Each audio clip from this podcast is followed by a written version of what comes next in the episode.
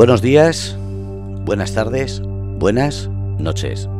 Soy Fernando Rodríguez, estamos en el grupo Radio Cómplices y son las 10 y 2 minutos. 10 de la noche de este jueves 2 de junio del 2022. Hay gente que se toma la vida de una manera trágica, tremenda. Se ponen a trabajar, a buscar dinero, a, buscar cosas materiales, como si en ello lo único que importara en su vida. Otra gente es más altruista, se mete en asociaciones, se mete en cualquier sitio donde pueda ayudar. Hay gente incómoda que se mete en la política. Hay algunos que incluso se meten en política pensando que pueden ayudar a alguien. Pero hay otros que hacen lo que aman, lo que quieren, lo que les va en ello. Gente que se juega la vida en cada momento.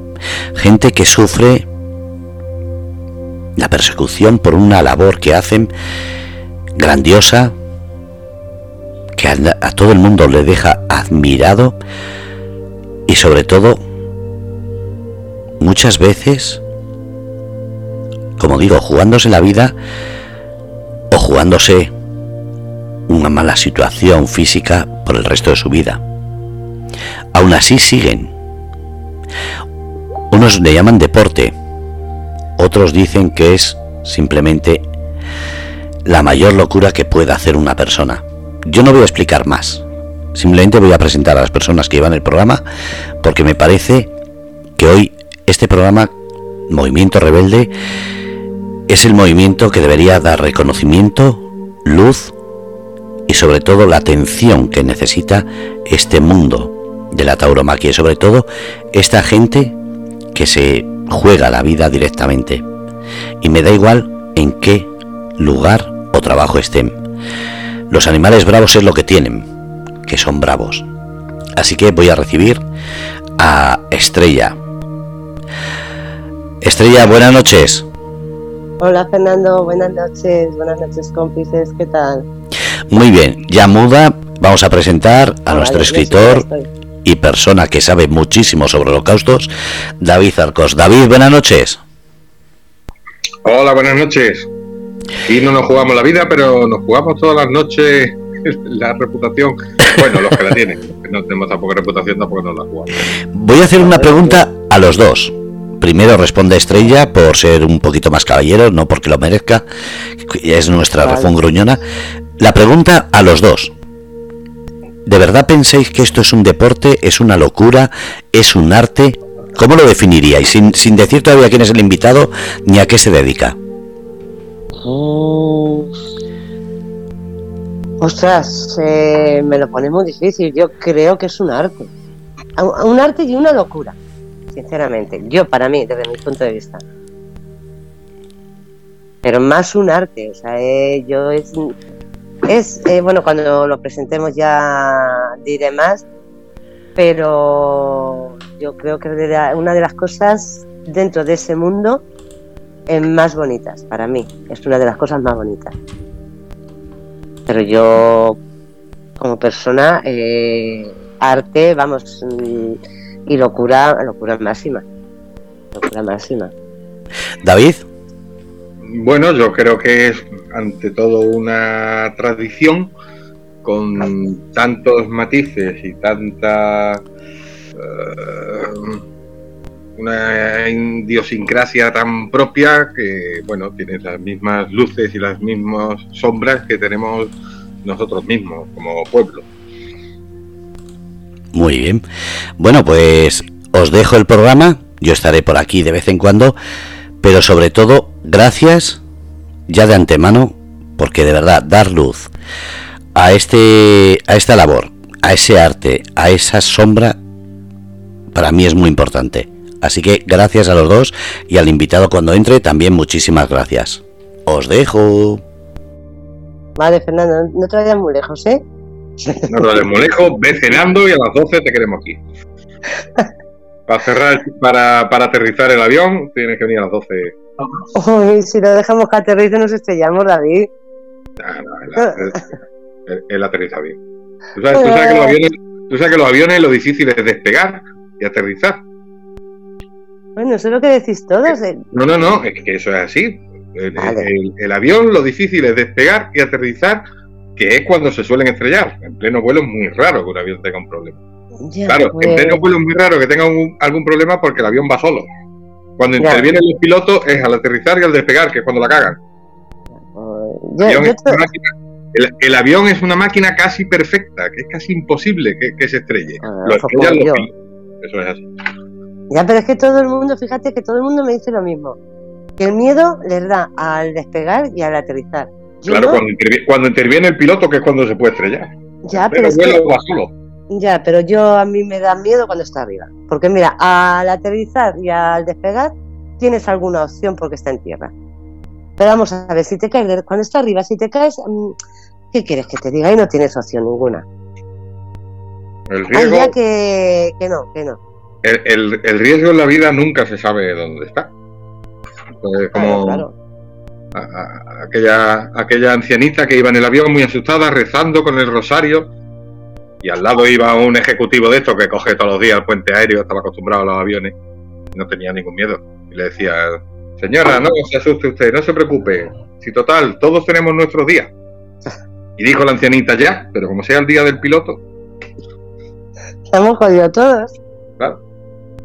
Bueno, pues eh, hablando de gente que se juega la vida, pues así que de paso al invitado y vamos poniendo ya en situación a nuestros oyentes. Yo voy controlando el chat a ver quién anda por ahí, que está, me parece a mí todavía terminando de cenar. Invito a toda la gente que nos escucha a que participe en el chat, que hagan preguntas que, y que planteen todo lo que quieran, que el chat es gratis, que no cobramos. ¿Ya me ha fastidiado? O sea, otro mes que no como. otro, mes que, otro, otro mes que no cobras. Pues sí, mira, además eh, un tocayo tuyo. Eh, se llama, digo, pero bueno, lo vamos a llamar por el, por el apodo que le vamos a preguntar, le voy a preguntar también por qué de ese apodo. Eh, y bueno, vas a presentarlo, hoy tenemos con nosotros a David Ramírez Rodríguez, muchas R's. Y yo no sé cómo, vamos, se le conoce, es recortador. Recortador de toros. Recortador de toros ahora que nos explique él, porque bueno, habrá gente, como sabemos que nos escuchan de todas partes del mundo, eh, habrá gente que, sepa lo que es y habrá quien no lo sepa. Hola David, buenas noches. Hola, ¿qué tal? Buenas noches. Hola. Bueno, también tengo que decir que tu apodo es el Peque. Mi apodo es el Peque, sí. Eso, eso viene desde pequeño, desde que yo era pequeño. Ah, vale, por eso digo, porque digo, como tenemos eh, tú David y el otro David, digo, pues ya te llamamos el Peque y así que me imagino que también es como te conoce todo el mundo, como eres más conocido en este mundo. Y bueno, pues eh, si te parece, no, nos dirigimos a ti como el peque. Fenomenal, fenomenal. Vale. El, peque de estos apodos que te ponen de, chaval y ya te quedas con él, ¿no? Me le puso un amigo del barrio porque había unos sobres entonces, cuando éramos pequeñitos, que se llamaban los peques frescos, que eran como de pica a pica. Ah. Y, y cada vez que teníamos, entonces no teníamos un duro, pero cada vez que teníamos una peseta o dos pesetas, pues íbamos a comprarnos mi hermano y yo esos sobres, uno de mis hermanos, y por eso lo de lo de peque, por, por, los peque frescos, peque frescos, pues por peque. Yo pensaba, pues fíjate que yo pensaba, te iba a preguntar que el por qué, eh, pero yo pensaba que te lo habían puesto, o que te lo habías puesto tú dentro. No, no, no, dentro del mundo de los toros, no no por altura ni nada, digo, no, no, no, que, era como un, no lo sé, como una especie de, de, mote o algo así, pero que te lo habías puesto luego una vez ya dentro del mundo de los toros. Normalmente todos los recortadores llevamos al mote ya a la primera vez, a nuestro festejo, no... O sea, no, no nos sacan un mote una vez, o sea, normalmente cuando anuncian a un recortador su primer festejo, como eh, el araña es porque el araña le llaman desde que era niño o desde que apareció los bosques. O sea, que no lo, no lo ponéis eh, en ese momento de decir, bueno, eh, me voy a poner un, apodo eh, para como presentación, no, o sea, ya lo traes de lo traes ya de casa. Qué bueno. Vamos, la primera, la primera vez que te van a incluir en un cartel ya tienes que tener bien pensado el apodo porque ese es el que se te queda para siempre. Porque se te queda, como no te guste. Así es, así es, se te queda para siempre. Bueno, hay, hay un recortador que, que es el PETA, eh, hay, otro, hay otro que es el Rata, o sea que hay, hay muchos, muchos apodos. Hombre, alguno vale, pero. y también lo llevan desde pequeños, o sea, es el mote que le pusieron de pequeños, ¿no? En casa o en el Sí, colegio. sí, sí, sí, sí, desde pequeño, desde pequeño, porque en su pueblo pues les conocían. Por Sí. ejemplo, el, de, el del Rata no sé por qué es, pero el del PETA es porque cuando era muy pequeño como que corría mucho y decía, mira, corre igual que un petardo, mira cómo corre, no sé qué. Y por eso es. Qué bueno. Oye, sí quería, porque, bueno, como he dicho antes, eh, nos escuchan en todas partes del mundo. Entonces, quizá todo, mm, todos nos sepan, nosotros aquí sí lo sabemos, en, muchos sitios en los que el mundo taurino esté más arraigado, creo que también lo saben, porque mm, me imagino que esto es. eh, está extendido, no lo sé si solamente se hace aquí en España o se hace a nivel de otros países donde hay toros, donde hay corridas y demás. Lo del recortador. Sí, vamos a ver, donde más arraigado está y donde más se hace es en España, sin lugar a dudas. Luego eh, se hace también mucho en Francia. En Francia también se suele hacer. Y luego los demás sitios, bueno, nosotros hemos estado en Portugal, que también se ha hecho, pero no hay un arraigo ahí grande. Y luego, pues bueno, hemos estado en México, en Colombia, en Ecuador, en Venezuela, en, en Costa Rica. O sea, los recortadores han estado en todos esos sitios. Pero no hay un arraigo por allí como de hacerlo. Eso viene de España y el primer sitio que se hizo en España y de aquí lo hemos llevado a diversos países. Pero sí, normalmente en casi todos los países en los que hay tauromaquia eh, incluyen en algunas ocasiones festejos de recortadores. No como en España, que en España es prácticamente el 99% de los pueblos o ciudades el que los que incluyen recortes, pero sí que incluyen eh, recortes en otros muchos sitios de- del mundo. Sí me gustaría, mm, vamos, yo sí lo sé, digo, y de hecho yo os admiro, os admiro, pero bueno, ahora lo hablaremos. Eh, pues bueno, pues que, que cuentes un poco qué es este recortador, porque claro, habrá gente que esté pensando, ¿y eso qué es? Eh, ¿Cómo es? Porque un matador de toros todo el mundo lo conoce, un banderillero eh, también, eh, un picador, pero mm, cuéntanos un poco cómo es el qué función o, o- o qué es el ser recortador. Bueno, pues el, el ser recortador, hay dentro del mundo de los recortadores, hay tres, eh, tres ramas, ¿vale? Una está el recorte puro, que, que, que- significa llamar al toro de frente y con el propio arco de tu cintura quitártelo. ¿Vale? O sea, igual que los banderilleros banderillean como de frente al toro, nosotros digamos que le damos el culo a los pitones y nos, y nos doblamos, ¿vale?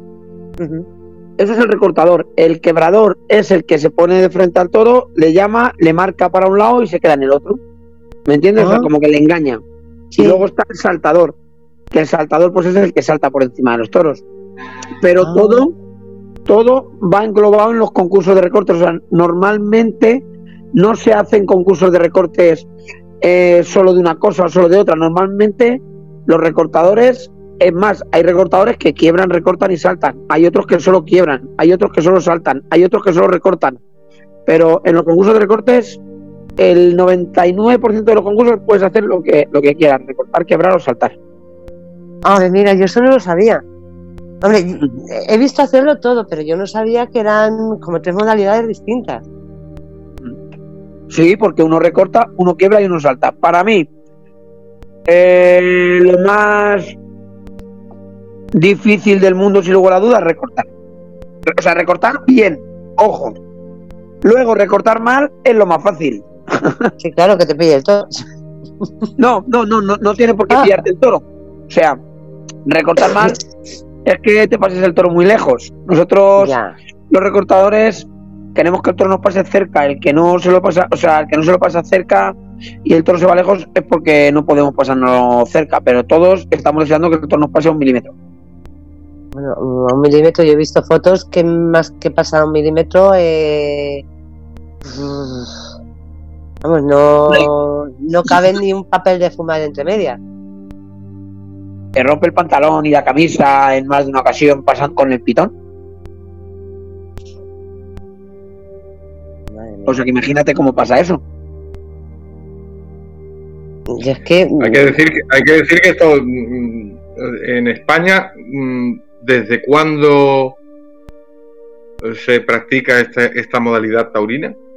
Bueno, pues he de reconocer que esto eh, siempre ha sido una cosa pues que se, lo hacían los mozos del pueblo, ¿vale? Eh, yo creo que en España el primer concurso de recortes como tal que hubo, creo, ¿eh? no me haga caso al 100%, pero creo que fue en Medina del Campo. El primer concurso de recortes como tal. Luego existen también, que hay otra modalidad, perdón, que se me han olvidado, otra modalidad de recortadores que son con anillas, que, que se trata de coger una anilla, pues, pues, que la abarcas casi un poquito con los dedos, con, con tu mano abarcas la anilla y, y, se trata de intentar metérselo en las astas del animal, o bien del toro o bien de la vaca. Normalmente esa modalidad se hace con vacas, pero ojo, eh, no por ello menos importante, porque son vacas que han salido en muchísimas ocasiones. Entonces son vacas que saben mucho más que los toros que normalmente usamos para los recortes, que son toros limpios. ¿Me entiendes?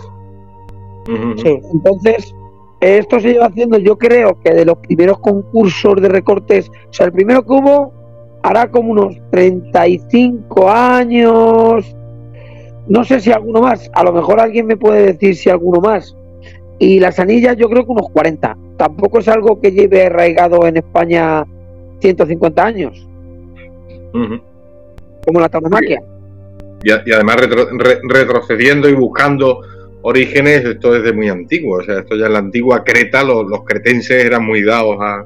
Los, antiguos griegos allí del rey Minos eran muy dados a, hacer espectáculos con, toros, ya hacían lo de saltarlos y esquivarlos. Muy bien, nosotros, nosotros estuvimos rodando un, un cacho de una película que era de la antigua Greta, que, íbamos disfrazados como de aquellos años, del siglo no sé qué, y, se trataba de eso, de saltarse los toros y pasarlos por la cara y, la reina que te viese, y ¿me entiendes? O sea que ya entonces se hacía, pero no se hacía como tal, como concurso de recortadores, pero sí que se trataba de burlar las astas de los toros con su cuerpo, cuerpo limpio. Había ciertas similitudes, sí. Pero, pero como concurso de recortes como tal, eh, llevarán igual a lo mucho 40 años, a lo mucho. Y esto, y esto cuando se hace un, espectáculo, un concurso de recortes, porque esto ahora también te lo preguntaré, porque cuando se, le llama concurso de recortes, de recortes, realmente es un concurso, es decir, hay un ganador, se da un premio, se da un ganador, se elige al mejor, Sí, sí en, todos los concursos de recortadores se elige al mejor. En cada concurso hay un campeón. Hay un segundo, un tercero, un cuarto. Eh, los concursos de recortes, como norma general, son de cuatro toros, como norma general. En otras ocasiones de cinco, incluso de seis. Y en una ocasión en mi vida ha habido un concurso de recortes con ocho toros. Pero normalmente la norma, ¿vale? Es de cuatro toros, que son tres toros y un toro para la final en el primer toro a lo mejor salen cuatro o cinco chicos, en el segundo cuatro o cinco chicos, en el tercero cuatro o cinco chicos, todos diferentes, claro. O sea, cada grupo sale un grupo de chicos y normal y pasa a la final, a ese cuarto toro, el mejor de cada grupo y el que el jurado cree que ha sido el mejor, que, es, que no ha sido primero, primero y primero de su grupo, pero ha sido, se ha quedado uno que ha estado también muy bien, pero ha habido otro un poquito mejor, ¿me entiendes? O sea, Sí, sí, dime, dime. Del primer toro que pasa, salen cinco recortadores y pasa un recortador a la final.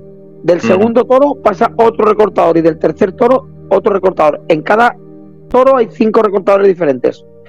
Y pasa uno de cada toro y luego el mejor segundo que elige el torero. O sea, el jurado, perdóname.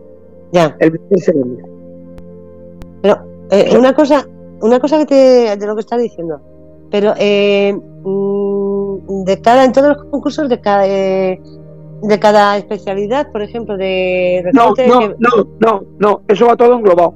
O sea, ah. en, el concurso puede ganar uno que recorte, uno que quiebre, uno que salte. Eso va todo en conjunto. Ah, vale, vale, vale, vale. Es como, es como en el fútbol puede marcar gol un defensa, un medio o un delantero. Ya. Ya, ya, ya. Claro, pero sería, sería ya una primera gran diferencia con la corrida de toros habitual, que realmente no hay una competición. O sea, para los toreros, lógicamente, cada torero quiere hacer una buena faena, la mejor posible, pero digamos, no compiten entre ellos. Aquí sí, aquí hay, aparte del espectáculo taurino, hay también un componente deportivo. Es, una competición. Aquí hay una competición. Los quieren, van a ganar. Aquí hay una competición pura y dura y nadie se deja ganar por nadie. Si, si gana uno es porque los demás no hemos tenido cojones a ganarle, como se dice. Y aquí no hay, hay amigos, hay amigos, eh, hay conocidos, o sea, dentro del mundo de los recortes hay gente que se llevan como hermanos o, más, y, hay otros pues que solamente hola y adiós y ya está, pero ni, ni... Bueno, yo he tenido en concurso de recortes a mi hijo, mi hijo era recortador, mi hijo fue recortador unos cuantos años, o sea que lo cogió un toro y lo pegó fuerte eh, y lo dejó. Eh, y yo no he dejado nunca en mi vida ganar a mi hijo. Yo si salía con él, no me dejaba ganar la partida. que, menos. Claro. es una competición de decir, mira, vale, no es como una partida de ajedrez que dice, venga, que déjale que gane, no. Aquí que gane el mejor y si quieres ganar te, te la juegas. Tiene que ser el mejor tiene que ser el mejor. ¿Y desde cuándo llevas y cómo te dio por, mm, por meterte en este mundo? Bueno, yo tengo la gran suerte de ser de un pueblo muy taurino como es Arganda del Rey. Toda la tauromaquia conoce a Arganda del Rey lo que es.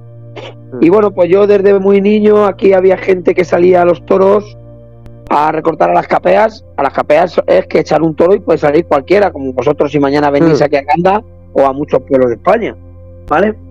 Y, a mí eso siempre me ha llamado mucho la atención, me daba pánico, porque es verdad que yo siempre decía cuando era pequeño, menos mal que mi padre, porque la Plaza Arganda del Rey no es una plaza normal, eh, es, es yo creo que la más bonita que hay, pero está normal porque es de tubos, o sea, no es la clásica plaza redonda ah. con callejones, esta plaza tiene tubos y la gente se mete entre los tubos, la gente está como afuera de los tubos, viene el toro barriendo y todo el mundo se mete para adentro. Entonces, yo he visto, yo he visto espectaculares cogidas ahí en los tubos y yo siempre decía de la grada, menos mal que a mi padre no le gustan los toros. De, de, si un día tenía que ir, iba, pero no era un aficionado como para estar mi padre ahí en los tubos. Eh, eh, eh. y, yo siempre decía eso, o sea, yo tenía pánico y yo daba un mérito terrible a cualquiera de los que había por ahí que se ponían delante. Para mí era algo increíble lo que hacían. Y, por de ahí me viene la afición de, de, que soy de Arganda del Rey. Y es muy fácil ser recortado viniendo a Arganda del Rey porque lo llevamos en la sangre. Pues, ¿Qué quieres que te diga? Yo. Vamos, tú lo dices así, pero porque te gusta. Y mira, que yo siempre lo he dicho. Digo, yo de, los toros, además, es que, es que os admiro. Sinceramente, es mm, de esas cosas que. Eh, que además es que mm, es, eh, es, la bestia y además una cacho bestia impresionante contra una persona eh, indefensa porque en sí, eh, por ejemplo, un matador de toros tiene la espada y demás, mm, tiene el capote, se puede defender de alguna forma. Vosotros no tenéis defensa ninguna, vosotros es la pues persona...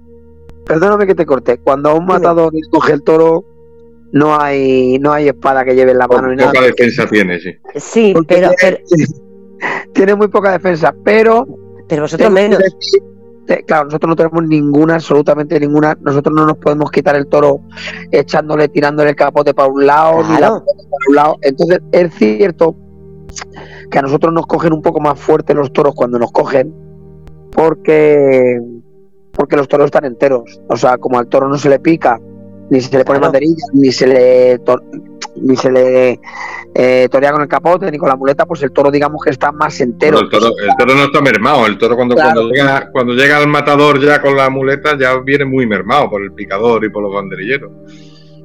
Ya, ya, viene ya viene armando la embestida, ¿me entiendes? Con nosotros desde que sale el toro y hasta que se mete son brutos y, y entran igual de brutos que salen. Entonces, pero ojo, eh, ojo, ser torero es otro mundo. Ser torero es mucho más. Hablo, no hablo de ser torero. hablo de ser figura del toreo. Creo que ser torero eh, es más fácil, o sea, es igual de fácil que ser recortador. Ahora, ser figura del toreo es, es, eso es que Dios te toque con la varita porque, porque es la realidad. Es la realidad.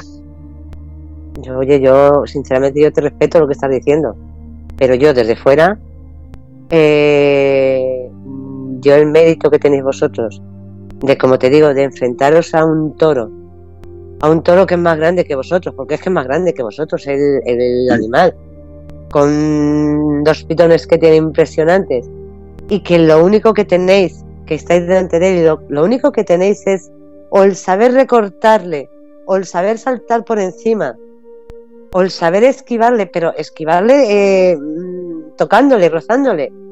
Eh, yo, yo, ¿qué quieres que te diga? Para mí, Mm, eso, desde mi punto de vista y con el respeto, digo, yo el otro día estuve en una capea con, con un matador de toros, con, con Parralo, y, bueno, y, a mí me parece, vamos, algo, algo impresionante, pero es que yo lo vuestro, lo vuestro sí lo veo eh, de tú a tú. Aunque tú me digas que vale que el capote no, eh, y el tener un capote y una espada que no hace, pero sí hace si hace porque lo que dices tú, bueno, le pasas el capote, va al capote o, a la muleta y, es distinto. Pero es que vosotros no tenéis nada, o sea, vosotros lo llamáis, el toro va directo a vosotros y, bueno, que el más mínimo el más mínimo fallo eh, os lleva por delante. O sea, ahí es un tú a tú, es un tú a tú directamente. Sí, es cierto que, que lo nuestro es algo, digamos, como a cuerpo limpio, eh, eh, cara a cara toro hombre, pero es cierto que nosotros, como somos varios recortadores, solemos pasar como tres o cuatro o cinco veces a lo mucho por la cara del animal, pegándole ya sea un recorte, un quiebro o un salto.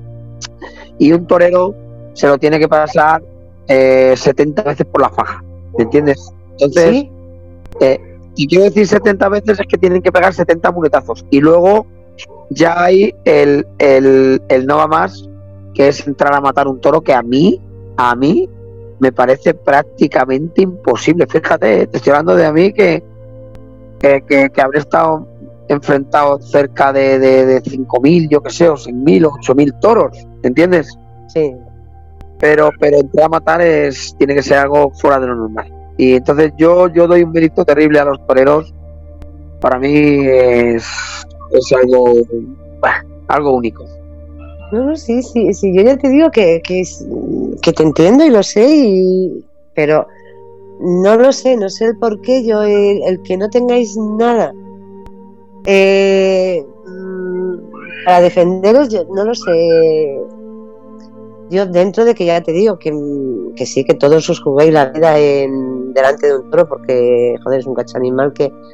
Pero es eh, volver a decir lo mismo, es que vosotros lo único que tenéis es vuestra picardía, vuestra fuerza a la hora de, saltar o de recortar, que como que vale que el toro es bravo y no viene resabiado, no es como hemos dicho como una vaca, pero leche que el toro por lo que sea alguien le distrae en un momento dado cuando le recortáis y, y lo lleva por delante. Sí, sí, en, en, muchas ocasiones ocurre, o sea, no es una cosa tal, ocurre en muchas ocasiones.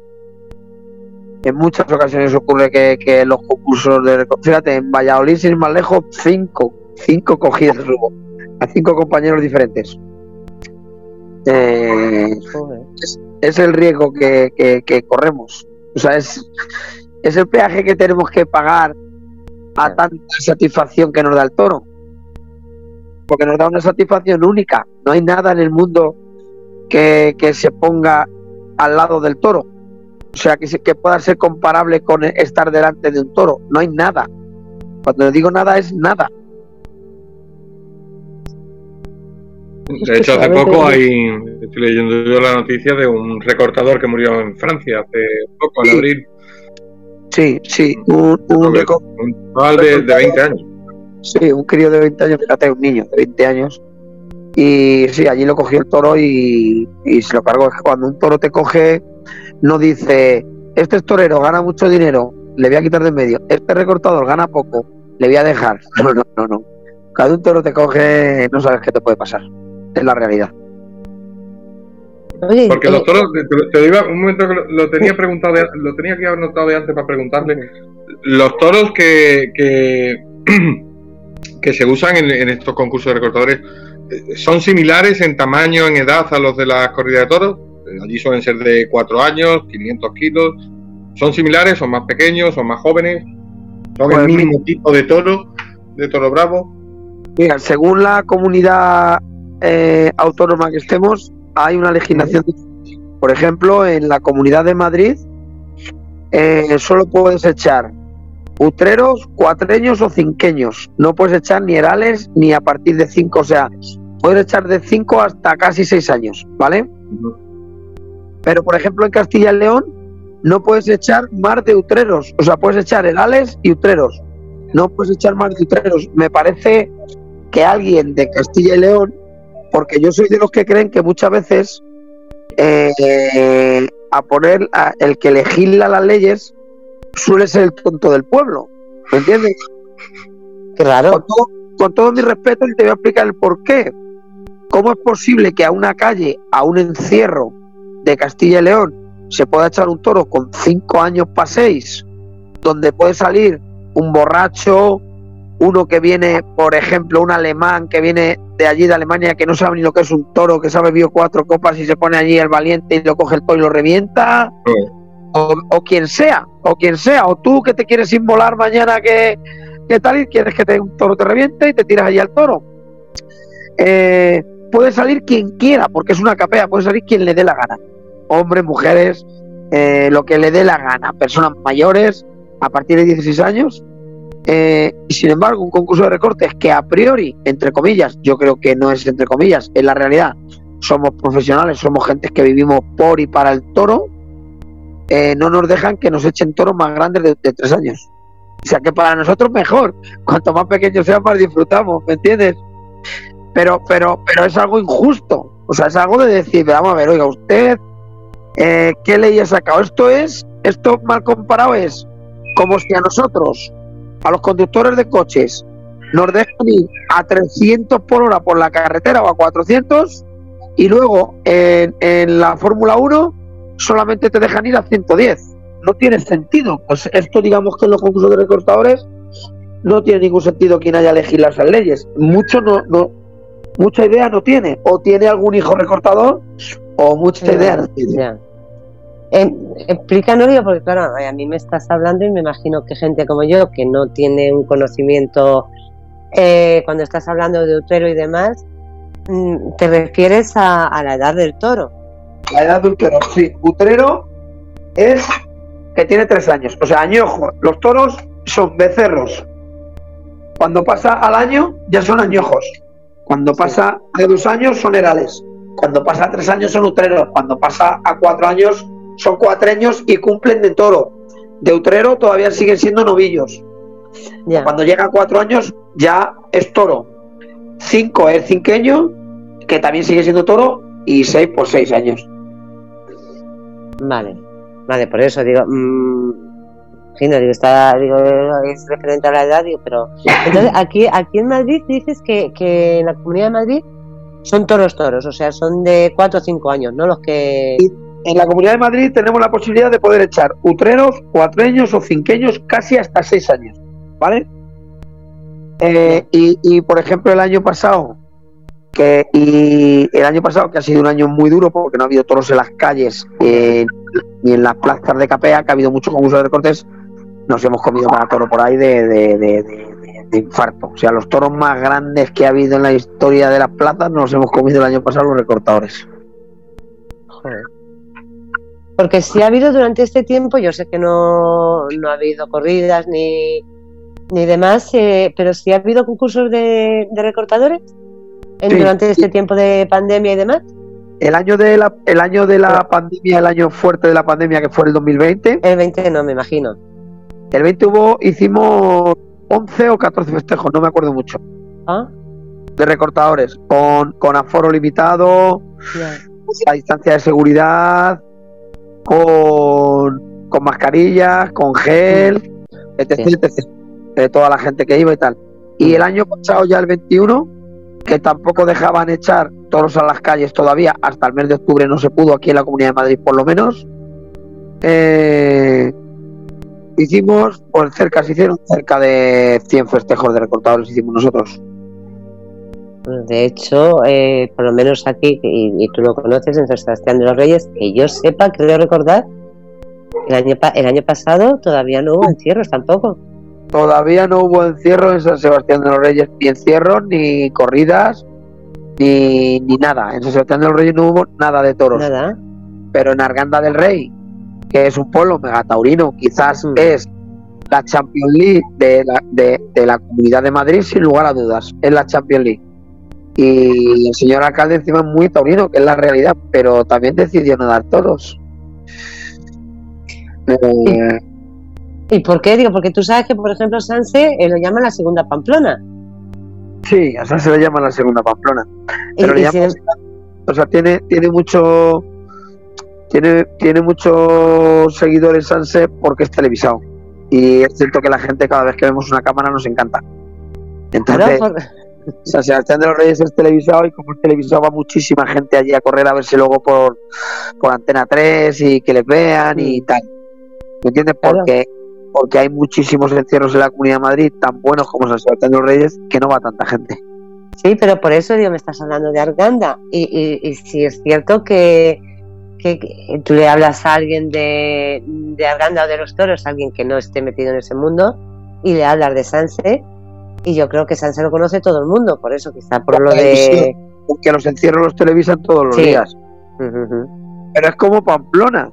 O sea, si lo piensas, eh, en Pamplona lo conoce todo el mundo por San Fermín. Si tú quitaras los toros en Pamplona, se acababa eh, Pamplona. O sea, la fiesta de todos se acababa porque la gente viene de todo el mundo a Pamplona por el encierro, ni más ni menos. Sí, pero por eso me extraña que Arganda, eh, lo que estás diciendo de que Arganda eh, tiene mucha más tradición y mucho más, más este que, por ejemplo, que Sanse, eh, que, lo, podrían, lo podrían televisar también allí. Pero sin embargo, es mucho más conocido San Sebastián, como dice Feli en, el chat, la Pamplona Chica, efectivamente, es mucho más conocido San Sebastián que, que Arganda en ese, en ese sentido. Yo, de hecho, mucho, mm, es mucho más conocido para la gente que, que no que, que, no que no es muy muy o sea que es muy o sea que la que no es muy taurina. La que o sea vamos a ver en San Sebastián de los Reyes en plan de seriedad de corrida de toros se hacen buenas corridas de toros pero donde más toros se echan sin lugar a dudas es en Arganda del Rey en San Sebastián de los Reyes se echa un toro de capea diario uno uno de uno de capea diario en Arganda del Rey eh, se echan cinco y algunos días seis. En Arganda del Rey hay dos encierros, uno con seis toros de la novillada de por la tarde y otro con cinco toros de capea para todo el público, para todo el pueblo. Eso sí, todos los días durante siete días. En San Sebastián del Rey sí que duran seis días y solamente hay un encierro. Y luego echan un toro de capea y dos vacas y ya está. Por eso Arganda del Rey, te digo que es la Champions League. no es porque yo sea de Arganda del Rey, ojo, que es la realidad. Ya, ya, ya, ¿no? Eh, porque es donde más toros se, se sueltan en, en, una semana, en siete días. Ya, pero eh, por eso te decía que me extrañaba, digo, yo me estoy enterando, me estoy enterando ahora porque lo estás contando tú, y por eso yo creo que muchísima gente que nos está escuchando, pues eh, le estará pasando lo mismo. Bueno, la gente taurina, la gente taurina que, que, es más bien taurina, conoce muy bien al Gran del Rey porque tiene una feria de novilladas también extraordinaria y conoce a Arganda del Rey por, por su feria de novilladas también. Y luego, pues, digo, conoce la gente que le gusten los encierros y las capeas. Yo creo que no hay nadie en el mundo que no conozca a Arganda del Rey eh, que le gusten los encierros y las capeas. Prácticamente, vamos, estoy seguro que no hay nadie. Ya, pero lo que, lo que dices tú, lo que estaba comentando también Carmen en el chat, que es, es más, eh, incluso de Pamplona, es más mediático, o sea, lo que lo que se escucha, lo que se televisa, lo que no es en sí lo que es, sino mm, lo que se da a conocer. Sí es, o sea, es más mediático porque sale en la, en la, cajita esta negra que tenemos todos Sí, sí, sí. Y pues más mediático, es normal, es normal. Bueno, es normal, sí, ¿no? Porque, mm, ¿por qué, ¿por qué no se le ha dado o por qué no se le da mm, por las, las, instituciones de Arganda no se le ha dado como más protagonismo al ser como tú lo estás contando, ¿por qué no se le, se le ha dado, se le ha intentado dar más protagonismo a Arganda del que, del que tiene? Bueno, yo creo que también eso es un poco a nivel de contactos, ¿me entiendes? Eh, San Sebastián de los tiene la sede de Antena 3 ahí. ¿No? Antena 3, sí, Antena 3, Telecinco al lado, eh, la sexta, bueno, entre Sanso y Alcobendas se lo reparten todo casi prácticamente. Entonces, ellos lo tienen ahí, pues tienen un poco más de suerte en ese sentido, ¿me entiendes? Mm. Ya, ya, pero, pero, ojo, tienen unos grandes encierros y buenas capeas. Y el concurso de recorte de San Sebastián de los Reyes es, para mi gusto, de los 10 mejores de toda España. Ya. Bueno, yo es que ya te digo que, bueno, eh, quizá, bueno, aparte de, por el nombre, o sea, ya no tiene que, ver nada el que viva eh, por aquí en Alcobendas en Sanse, es eso, es siempre, y, lo que dices tú, quizá es más mediático de lo que se escucha. O sea, de, qué es lo que de Pamplona, bueno, pues sabemos los Sanfermines, pues vale, conoces Pamplona por eso, por los Sanfermines, pero porque están en televisión eh, ya un mes antes de, empezar ya te lo están anunciando. Mira, la gente de los Sanfermines, por ejemplo, habla de Pamplona como que, oh, los encierros, pero si son los encierros que peor se puede correr de España. Sí, eso está tan, tan, tan masificado que es prácticamente imposible meterse en la carrera es más difícil eh, no caerse que coger toro. Sí. sí. O sea, no, sé si me entienden. Entonces, pero como es lo que nos han vendido en televisión, pues. sí, que no es, no es pues lo que, es. todo es de lo que todo el mundo habla. Es cuando, cuando en Telecinco les da por dar mucho bombo ahora a la Rocío, a la Rocito está de los cojones. Ahora todo el mundo habla del arrocito cuando estaba olvidada, que llevaba 15 años olvidada, que no sabíamos ni si estaba viva. Y ahora ya parece que solamente existe Rocito y no existe nadie más en el mundo. Pues un poco esto, digamos que es lo mismo, ¿me entiendes? Ya nada, empezamos a ver anuncios en televisión, llegan los Sanfermines, mm. otra vez vuelven los Sanfermines, 7 de julio Sanfermín Pamplona, salen todas las noticias de televisión, eh, mañana empiezan los encierros de los Sanfermines, y al final pues, pues es algo que ves y todo lo que ves en televisión es la hostia y en la realidad. Y, porque yo recuerdo que antes bueno sé que, por ejemplo los de aquí me imagino que los de San Fermín igual se siguen televisando no sé en qué canal porque como cada vez hay hay menos sitios o menos televisiones ni siquiera sé si hay alguna que, emita ya corridas y demás de, de, toros. Sí, el canal Toros, hay un canal Toros de ah. Movistar Plus que es el que es el que emite las corridas de toros, se siguen echando corridas de toros. Y por ejemplo también existe Castilla-La Mancha, ayuda mucho a Torumaquia, Castilla-La Mancha es la hostia, eh, Andalucía, es el canal de Andalucía, eh, eh, Castilla León también echa una cosita, Telemadrid, pero por ejemplo son regionales, ¿me entiendes? Sí. Tele Aragón echaba alguna, también alguna cosilla de y también echa alguna cosa de o bien de recortes o tal, eh, pero pero televisión española, Antena 3, Tele 5, la Sexta que son las, las cadenas fuertes de, de nuestro país, las que se ven en toda España, en todos los sitios, porque Telemadrid solo lo vemos en Madrid, Castilla-La Mancha solo en Castilla-La Mancha. Sí. Y esas cuatro no, no televisan ninguna corrida de toro ni nada. ¿Está haciendo mucho daño todo eso a, este mundo? Está haciendo un daño terrible, porque porque ya no se trata de que a ti te guste o no te guste algo, se trata de que a ti hay algo que no te gusta y lo quieres erradicar o sea, no sé si me entiendes. O sea, a mí no me gusta el fútbol y ¿qué hago? ¿Le quiero quitar, erradicarlo? No, joder, vamos a dejar que hay miles, millones de personas que les gusta el fútbol. Vamos a dejar que hay millones de personas que les gustan los toros. Y encima tienes la posibilidad de que si algo no te gusta, no verlo nunca. No vayas no vayas al fútbol, no, no, no cada vez que lo veas en la tele lo cambias de canal, como hago yo con cuando veo eh, al Jorge Javier Vázquez, que en cuanto cambio y le veo, le cambio de canal, ¿me entiendes? no quiero ver. Sí, sí, sí. sí.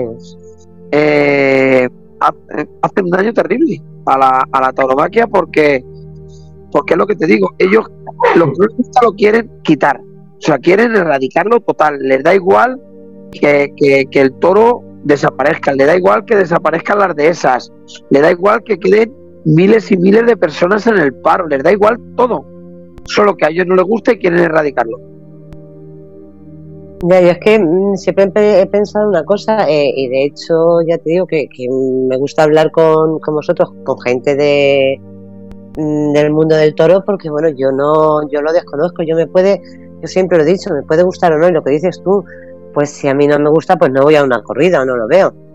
Eh, Claro, si, a mí me gusta, por ejemplo, lo que vosotros hacéis y, y lo quiero ver, lo puedo ver, o sea, es la opción de darle a la persona la opción de que pueda elegir si quiere verlo o no verlo. Como si te gusta ir al fútbol, si te gusta ir al fútbol, te gusta ir al teatro, vas al teatro, al cine, al cine, o sea, como a mí no me gusta el teatro, ¿qué hay que hacer? ¿Tirar todos los teatros abajo? No, hombre, sí. No, no, eso, eso no es la democracia. Claro. la democracia es la persona que sea libre de elegir lo que quiere hacer sin hacer daño a nadie, ¿me entiendes? Exacto, sí. Yo, yo te haga daño a ti, pero como a ti no te hago daño, lo que pasa es que es cierto que como ahora hay una tendencia animalista, que somos más animalistas que humanistas, pues, pues ocurre lo que ocurre, que, tenemos a nuestros padres en la residencia y no vamos nunca a verles. Y ahí eso no se meten, sí. Y sin embargo, tenemos a nuestro perro enfermo en casa y le recogemos las cacas que hace en la calle. O sea, no, no mm. nos importa eh, llega el perrito, se caga en la calle, nos ponemos una bolsita de plástico, cogemos la cagada, la echamos en una bolsa de plástico y la tiramos a la basura. No nos importa. Y sin embargo, mandamos a nuestros padres a la residencia porque igual no nos gusta limpiarles cada vez que, vayan al baño, por ejemplo, porque no sean, porque eh, no sean independientes, ya tengan que ser dependientes, ¿me mm. entiendes? Sí. Entonces, yo eso es una cosa que tengo ahí un poco, un poco ahí contra ellos, atravesar, contra ese animalismo eh, que tiene un perro en su casa eh, y solamente hace pis, caca cuando ellos quieren o come o bebe cuando ellos quieren, es que eso no es animalista. Animalista, tú, usted es animalista. ¿Le gusta tener un perro? Eh, porque yo, yo, yo tengo perros, pero quiero a mis perros con locura. O sea, tengo un perro en mi casa que duerme conmigo todas las noches. Mm. ¿Me entiendes? Te quiero con locura. Sí pero, pero nunca jamás en la vida se va a comparar con mi familia. O sea, eh, si mañana el perro muerde a mi hija, me lo cargo. O sea, así de claro. No sé si me entiende lo que te quiero decir. Sí, sí, sí. sí, a, mi perra se le ocurre porque mi hija, porque está la perrita comiendo y, mi hija vaya a hacer tal y, la pega un mordisco en la cara como se han ocurrido en muchas ocasiones, que lo hemos visto, cojo al perro con una inyección y me lo cepillo y, le, y te prometo que le quiero con locura, o sea que, que sería un disgusto terrible, pero, pero entre mis hijos y el perro, o entre mis sobrinos, o, o, si tengo un perro que es agresivo y que muerde al vecino o muerde al otro, pues o bien le educo y si no se puede, pues hay que sacrificarle, ni más ni menos. O sea, es así, o sea, no es habrá gente que si me escucha algún animalista dirá que soy un asesino y que soy, vete tú a saber las barbaridades que No, bueno, no, no, no, sí, sí, pero eh, mira, yo sí, de hecho, sí te tengo que decir que yo he tenido discusiones porque, bueno, mm, vamos a ver, yo no, te digo, no entiendo. Lo que sí me, me han dicho, por ejemplo, personas, pues, personas como tú, que, por ejemplo, los toros, que no existirían, de no existir eh, las corridas de toros, de no existir todo esto, eh, este mundo, el toro de Lidia no existiría. En la raza del toro bravo desaparecería. O sea, porque un toro, porque no sería, o sea, es vendiéndolo a los pueblos y luego sacando la carne. Y cuesta mucho que sea rentable el toro criarlo durante cuatro o cinco años, ¿vale? Eh, cuanto más criar un toro de cuatro o cinco años solamente para carne de toro bravo sería prácticamente imposible que nadie lo tendría nadie o se pondría la carne a, a, 6 o 7 o 10 euros, ¿vale? En, carnicería O sea, que el carnicero te diera o sea, 10 euros por, por kilo, o, o, sea, tendría que desaparecer el toro bravo. Nadie quería el toro bravo. ¿Por qué? Porque una ternera eh, de carne en dos años se pone en 600 kilos y un toro bravo en dos años se pone en 200. Ya. ¿Me entiendes? ¿Qué significa mm. eso? Que, que, que 200 euros, ojo, 200 euros echándole pienso. Si le, o sea, 200 kilos echándole pienso, si le tienes el heral a campo abierto, que comiendo pasto y ramas y cosas, está como, como el caballo de Don Quijote, ¿me entiendes? Mm. Está, está muy delgado y no coge peso. El toro bravo desaparecería sí o sí de, de, de la faz de la tierra, pero pero este animalismo que tanto mira por el animal, dicen que les da igual, que desaparezca, les da igual. Ah, ¿Les da igual que desaparezca una especie? Sí, sí, ellos dicen que les da igual, que contar de que no lo vean morir en las plazas, porque antes hacía mucho hincapié con que los toreros son unos asesinos, los toreros son unos asesinos, y ahora que también ya dicen pues que los recortadores, que es que les sacamos de su hábitat, que les metimos en un camión, que ya les estresamos, o sea que ya como no tienen, no tienen de dónde sacar, ya solamente quieren tocar los cojones de cualquier forma. Vale, ¿y a los cerdos cuando los trasladan en camiones afinados para llevarlos al matadero? Pues ¿sabes lo que pasa? Que como son tan inútiles, creen que el cerdo ya nace así y que, y que muere a besos. Sí, me ¿Entiendes? Porque... Iba a soltar un taco y bien grande yo de todas formas, mira, toda esta gente, lo siento, ya te digo que a mí no me gusta, a mí no me gusta que se les haga daño, no me gusta que se le haga daño a nadie. Pero yo, yo respeto, yo, yo respeto todo. Es lo mismo que, que lo que estamos hablando. Vamos a ver, eh, ¿por qué permitís que se tengan a pájaros encerrados en jaulas? Un pájaro tiene alas. Por ejemplo, no, no, pero, pero ya no eso. Ya no eso. Mi perrita, que yo tengo mi perrita, pero claro, yo no soy animalista, soy un salvaje, un asesino, como dicen ellos eh, mi perrita yo la tengo en mi casa. Mi perrita hace pis y hace caca cuando yo quiero. A ver, entre comillas, perdóname, ¿me entiendes? Sí, sí, porque has a un horario. Pero que si se, que si da la casualidad de, de que por lo que sea, por, por, por lo que sea, la perra no puede salir en todo el día de casa, imagínate, ¿vale? Ha ocurrido cualquier cosa, nos hemos tenido que salir corriendo de casa, lo que sea, la mm. perra sin hacer pis y sin cagar porque aguanta ahí el animal, lo que sea. ¿Me entiendes? Eh, esta gente, pues al final, no dejan de tener un perro y es una cárcel. Una casa es una cárcel. Claro. Porque hay gente que, vive en Madrid, normalmente al perro no sabe lo que es correr porque le tienen en casa y cuando sale a la calle le salen con una correa de un metro y medio como mucho, sí. Eh, según la raza de perro, con un bozal Sí. Y así dando un paseo por, por, la castellana o por donde sea. ¿Vale? Y con las mismas nos vemos para casa, dejamos el perro ahí, a la, el perro tumbado en el sofá y encima para más ir te los castran. O sea, para más castran al perrito o al gatito. Sí, sí, sí, no, no, sí. ¿qué animalismo, ¿Qué animalismo me están demostrando esa gente que están quitando hasta, hasta que están haciendo de un animal otra cosa, porque un perro cuando le castras eh, le quitas un poco de viveza, ¿me entiendes? Que ojo, sí. yo soy libre, o sea, yo respeto a todo el mundo, cada uno que haga lo que quiera, pero tú que, te respetas, que lo que quiera, pero el que a mí no me respeta y tiene un perrito o un pajarito en casa, una jaula o unos peces en un acuario, no me pueden decir nada, porque tienen animales en cárcel y es la realidad de por vida, de por vida, eso, cuidado, ¿eh? es de por vida. Sí, sí, pero eso es la, incongruencia de decir, bueno, a mí esto me gusta y como esto me gusta está bien, pero lo que no me gusta lo quito. O sea, es que es un poco... Yo es que estoy ya también un ya no te digo en estas cosas, pero muchas cosas estoy un poco hasta el análisis de. Sale, sale, largo un gruñón a, no, es que, es que es así, estoy hasta el análisis de... Y yo hay muchas cosas, yo lo reconozco. Eh, yo, por ejemplo, a una corrida, pues sí me da pena. Mm, lo reconozco, pero... Me parece bien. Me pero lo respeto. Respétame que yo quiera ir a una corrida. Claro, sí, sí, sí. De hecho, mira, Feli ahora mismo viene de viene de una corrida de las ventas. Y ayer, ah. no, antes de ayer estuvo también en las ventas. Muy bien, fenomenal. ¿Y por qué no puede ir? No, no, no, por eso te digo, yo lo respeto. De hecho, me invitó a ir hoy, le dije que no podía.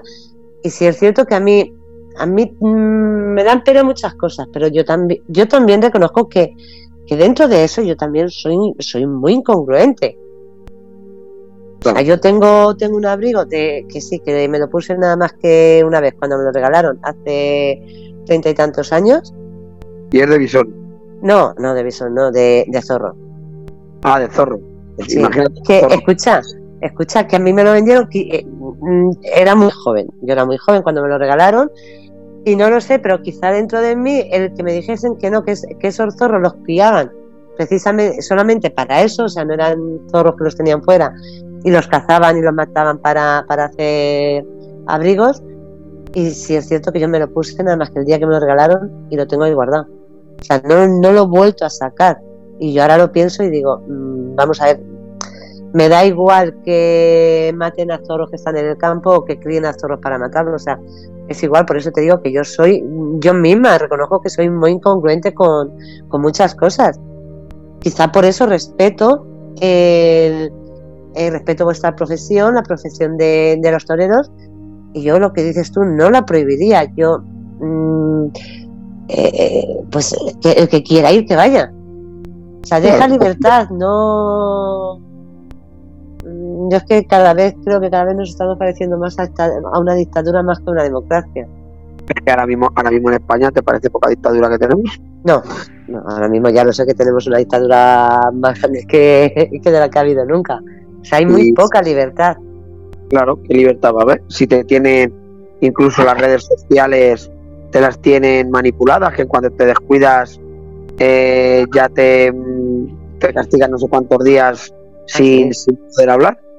Oye, una pregunta, ahora que dices eso, porque claro, digo, yo sé que en Facebook si pones una foto mmm, aunque sea tuya o de una chica mm, eh, en Toledo o algo así, te, censura, no, sé, historias de estas. Si vosotros ponéis imágenes, tú imagen, no sé, eh, mm, vosotros ponéis imágenes de una corrida en, en Facebook, ¿también eh, os censuran la cuenta o cierran la cuenta un tiempo? No, no. Normalmente lo que hacen es que con los toreros, cuando se ve la sangre de los toros, te ponen la pantalla en negro y cuando tú vas pasando las imágenes del Facebook, te pone eh, imagen. Eh, algo así? Imagen no sé qué, no sé cuánto. Y tú ya si quieres verla, pones ver foto y la das y la ves. Y ves que es un torero dando un muletazo. O sea que también están censurando la tauromaquia desde el gobierno porque Facebook, Instagram y tal lo lleva el gobierno de cada país.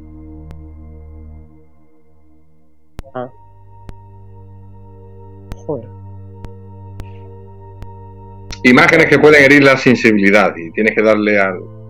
Eso, que la imagen para que se vea. ¿Lo has visto tú alguna vez, no? Sí, sí, yo que me muevo mucho en Twitter y. ya, pero David, no es tan fácil como no, no ver esas imágenes. O sea, tú, por ejemplo, no quieres ver si es una corrida y no quieres verlo, no lo ves. Lo tengo fácil. ¿Sabes por qué lo tengo fácil? Porque no tengo ningún amigo torero. Facebook ni en Instagram. ¿Me entiendes? Que normalmente tú tienes a tus a, tus amigos a los que tú tal. Ahora, si a ti eso te hace tanto daño, pues pues no pasa nada. Sin embargo, sí podemos poner imágenes de la guerra de Rusia con la gente ahí muriendo, con los dispositivos tirados. Eso, eso no es censurable. Eso está de puta madre. Lo que nos han vendido con la guerra de Rusia y Ucrania eso está de puta madre. Y los niños por ahí. Eh, con un tiro en medio de la calle, sí. Claro, eso, eso, no se censura. Pero un toro embistiendo una muleta con sangre por encima, eso es censurable. Váyanse ustedes a la mierda, por favor. Señores, váyanse ustedes a la mierda. Que a mí, ver a una persona por la calle como que ha caído una bomba y va todo en reventar la cara y sangrando y mm. andando por la calle como, como perdido, si no supiera dónde está, eso eso a mí sí me hiere la sensibilidad. ¿Me entiendes? Ahora, si no lo quiero ver, con pasarlo rápido no lo veo. Exacto, exacto. Hay, gente o bien periodistas, o bien a quien sea que le gusta ver esas imágenes para mantenerse informados de ver lo que está ocurriendo. Pues que lo vean, ya está. ¿Por qué cojones a esa gente le van a censurar eso? Si a mí no me molesta que se tengan que ver esas imágenes porque son imágenes que están ocurriendo. Eh, pero si eso no lo censuran ni lo tapan, ¿cómo van a tapar un culetazo a un toro? Si, si, si, si, si en una corrida de toros llegas a sentir cosas que, o en un concurso de recortes con, el toro, llegas a sentir cosas que a mí por lo menos no me las ha producido nunca nada en el mundo. O sea, yo he sentido algo dentro de mí viendo torear que, que, no las he visto en, en, o sea, que no me han ocurrido en nada en el mundo.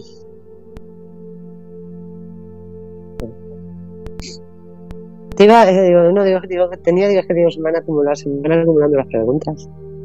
Sí, pues déjame que yo tengo unas cuantas. Sí, sí, sí, venga, venga, sí, te dejo, te de un a otro, yo voy apuntando preguntas, me las dejo atrás. No, no, venga, Por sí, sí, tú la bella, sí, descanso yo la boto un poco, sí. Por ejemplo, antes cuando, cuando estaba hablando el peque de,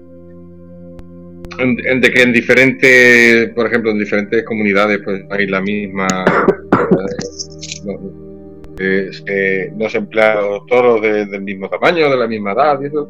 Sí, no hay, no hay la misma normativa. Exactamente. Es- ¿Esto quién lo regula? ¿Vosotros tenéis una, algún tipo de, de federación, de asociación? No, cada comunidad regula sus leyes eh, de los festejos populares y de la tauromaquia. Cada comunidad es libre porque, por ejemplo, en la comunidad de Madrid, un toro corre el encierro, llega a la plaza y te permiten que ese mismo toro, o sea, del encierro llega a la plaza, se encierran los chiqueros y te Ujú. permiten ese toro esté 15, puedas soltarle 15 minutos más solamente una vez, ¿vale? Eh, y luego, según entra, lo matan, ¿vale? Lo, tiene, lo, lo matan, ya no puede volver ni al campo ni a ningún lado. Y en Valencia, Castellón, Aragón, eh, la zona de, bueno, todo Aragón, Navarra, los toros pueden ir a la plaza, entrar y salir las veces que quieras. No tiene ningún sentido. En Castilla y León, por ejemplo, el mismo toro que echas hoy por la noche, te puedes echar mañana por la mañana, mañana por la tarde, mañana por la noche. En Castilla-La Mancha la misma canción, le puedes echar las veces que quieras eh, durante unas horas, no sé cuántas horas hay más. Y en Madrid no. Eso lo regula, cada comunidad lo regula de una forma. Vale, pero eso, eso, eso sería a nivel de la organización de los festejos, pero vosotros mismos como recortadores, no, no, no tenéis una federación, una asociación, no, No tenemos, no reguláis de algún tipo para, para, en fin, para tener una profesionalización. Hay, hay que tener un carnet de recortador. no tenemos carne de recortador ni nada, tenemos menos papeles que una liebre. Ahí yo me apunto y te apuntan. Bueno, tú te apuntas y te apuntas, no. A ti te llaman. La- Ujú. Las empresas, hay varias empresas que se dedican a hacer concursos de recortes y ellos deciden quiénes son los que van a cada plaza. O sea, imagínate que yo soy organizador de, de, de, de 10 pueblos. Yo, o sea, o, empresa de 10 pueblos. Y yo hago, tengo que hacer 10 concursos de recortes. Yo llamo a los recortadores que a mí me parece. ¿Me entiendes? No llamo a, o sea, no, no te pueden llamar a ti para que vaya, o sea, tú, tú no puedes decir mañana, oye, que quiero recortar en Arganda. No, te tienen que llamar. Ajá. Con lo cual, ah, me imagino que habrá una especie de, de ranking, ¿no? De los mejores, de los más prestigiosos, de los más. Sí, sí, sí, eso sí. Habrá un escalafón aquí. Sí, sí, sí que hay un escalafón de recortados. ¿Y, y quiénes son los buenos? ¿Y, y quién- y quiénes son los buenos? ¿Quiénes son los mejores ahora mismo? Para ti. Hay, uno que es el mejor, estamos a años luz todos de él, que es Jonathan Estebanes del PETA. No es que me atrevería, es que ahora sí ya nos ha puesto a todo el mundo de acuerdo y, y- es algo. Es el. Con todos mis respetos a todo lo que ha habido, es el mejor recortador que ha habido de la historia. Está. Está. Está haciendo cosas que, que- que- que es algo que, nadie se imaginaría que podrían hacer los recortadores. O sea. Y un tío que está muy pegado, ¿eh? O sea, un tío que le han cogido muchos toros y que tiene muchas cornadas. O sea, tiene muchas cornadas, y incluidas una en el cuello. ¿Me entiendes? O sea, Bien. pero es, Eh, si queréis ver vídeos suyos y pincháis en Google vídeos de Jonathan Esteban Peta, vais a ver que vais a ver qué fenómeno. Solamente recorta, o sea, solamente recorta de cintura. Eh, es, recortador, pero pero es, es, es la hostia, la verdad. Claro, porque sobre todo lo de lo de lo del quiebro y lo del engaño, eh, eh, ahí me imagino que la, cuanto más cerca pase el toro, mayor emoción. Hay que quedarse quieto y, que te pase muy cerca. Pues claro, tú puedes, tú puedes quebrar a más distancia, pero claro, que, quedas peor que si recortas a menos. Todos queremos que el pitón nos roce. Claro. Y cuanto más cerca te pasa, más le gusta a la gente y mejor te sientes tú. Entonces dice, bueno, si no te da, claro. Claro, si no, no te eh, da. tú, fíjate que hay veces que jugamos con un centímetro, con que el toro pise un hoyo para el otro lado, te lleva por delante. Ya. o, que, doble un poco, mueva un poco la cabeza en el último momento, claro, el animal viene en carrera, viene todo encabritado, viene bien alocado, ¿no? Es muy difícil calcular lo que va a hacer el toro. Así es, es prácticamente imposible. Vamos, que le pica una mosca en ese momento y, y, estás perdido. Y te lleva por delante y estás perdido, así es. Joder. yo sí te iba a preguntar una cosa, tío, porque si es algo que, que estuvimos, eh, yo no sé ahora, eh, antes eh, los toros, cuando corrían el encierro, luego esos toros o alguno de esos no son los que se mataban luego por la tarde en la corrida. Sí, sí, el encierro sí. En el encierro, claro, es lo que te he dicho, Arganda del Rey se echan seis toros en el encierro para por la tarde la novillada y cinco para la capea de los de, de toda la gente que quiera salir. Vale. el toro lo que no se puede es torear dos veces, pero porque corra al encierro no pasa nada. Vale, y... el, toro, el toro no se puede torear dos veces. Ya, pero, y, y por ejemplo en los recortes, ¿el toro que vosotros utilizáis, eh, se utiliza en los recortes, también va al matadero? Cuando acaba el concurso de recortes no se puede volver a recortar. Cuando vuelve a salir ya sabe mucho y te coge. Ah, Eso no lo sabía. A ver, te dejo, David. Claro, el toro pasa, pasa, lo mismo que en las corridas de toro. El toro aprende, entonces sí, sí por, si no si por lo que sea no, no, muere en la plaza, lo que no se le puede volver a torear. Todos, todos los que indultan en las corridas, pues como mucho lo curan y pase mental, pero evidentemente torear no se puede torear más. Ya, pero por ejemplo, pero por ejemplo en las en, los concursos vuestros hay también hay indultos para los toros o no, o eso no existe, solamente en las corridas. Hay indultos porque no los matan. Pero lo que no pueden es volver a usarlos para recortar, porque el toro ya aprendió. ¿Vale? Entonces, ¿para qué lo usan nueve? Claro, pero eso es lo que quiero que me explique. Los del recorte no los matáis, eso está claro. Pero luego los llevan al matadero o los usan para otra cosa. No, no, los llevan al matadero. Claro. A eso, es a, eso es a lo que me refería, que no. Pero ahí no existe el indulto. No existe el indulto porque eh, realmente. realmente. Eh, no se cría, el toro bravo no se cría para los recortadores. No hay ninguna ganadería que diga yo ah. crío toros para los recortadores. Todos los ganaderos crían toros para torear porque valen mucho más dinero. ¿Y cuál es? ¿Me entiendes? Sí.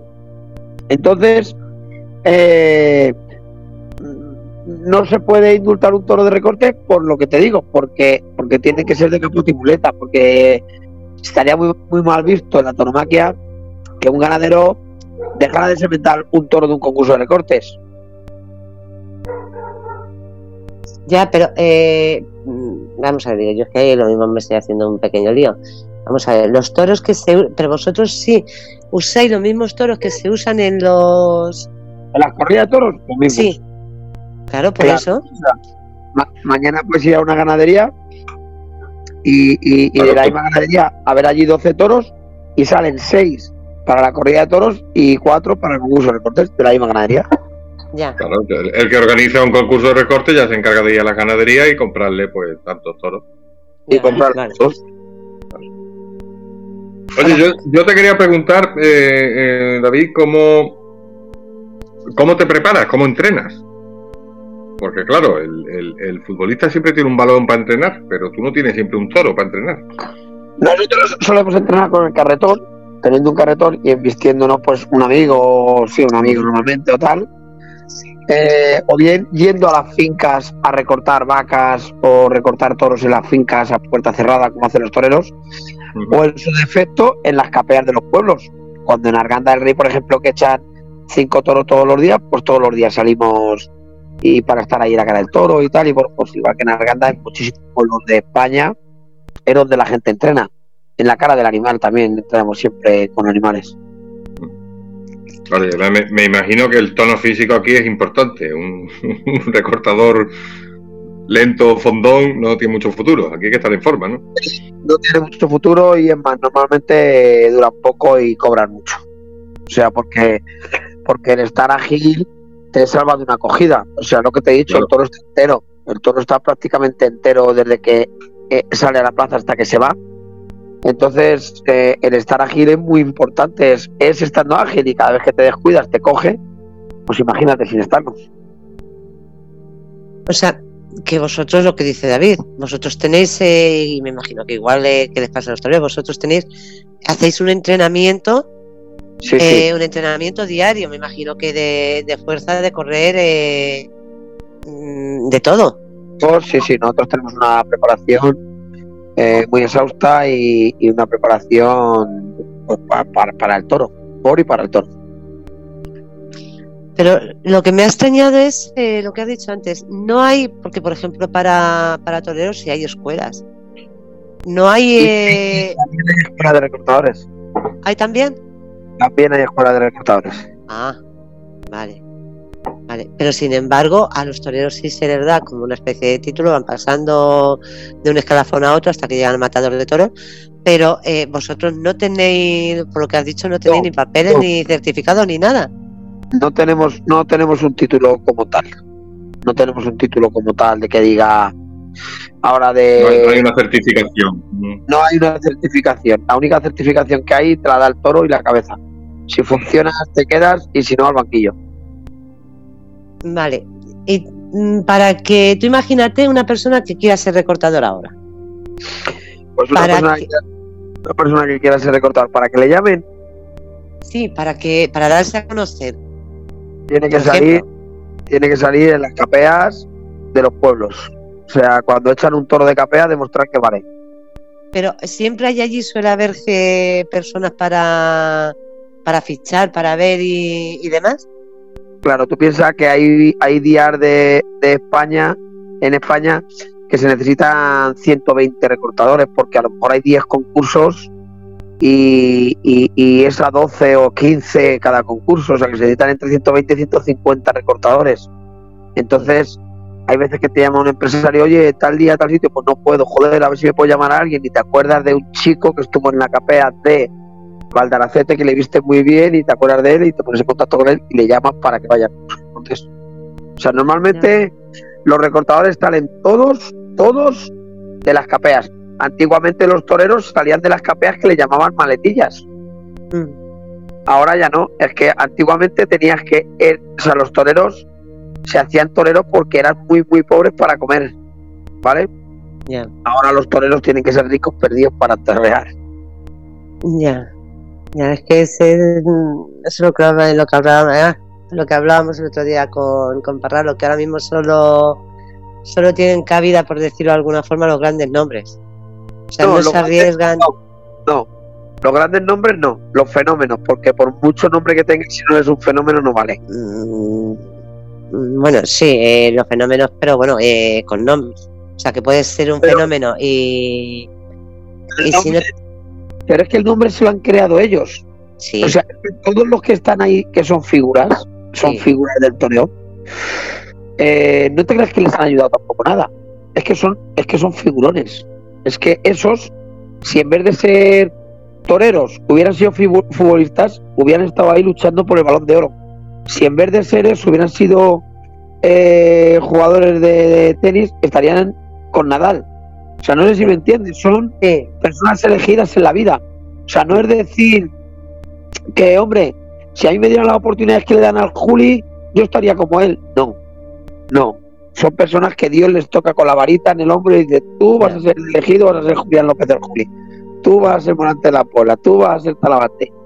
No sé si me entendí lo que os quiero decir. Hay gente, o sea, hay, hay gente que por mucho que quiera entrenar al fútbol, por mucho que quiera lanzar faltas todos los días, no va a llegar a lanzar las faltas como las pueda lanzar, bueno, yo qué sé, vamos a poner Cristiano, por ejemplo, ¿no? Por decirte algo. O sea, o Leo Messi. O sea, entonces en esto del toreo es lo mismo. Por muchos toros que toren a puertas cerradas otros toreros, por mucho que entrenen, jamás llegarán a eso porque tienen el don. O sea, no sé si me entiendes. Sí, sí, sí, sí, sí, te entiendo. Sí, sí, sí.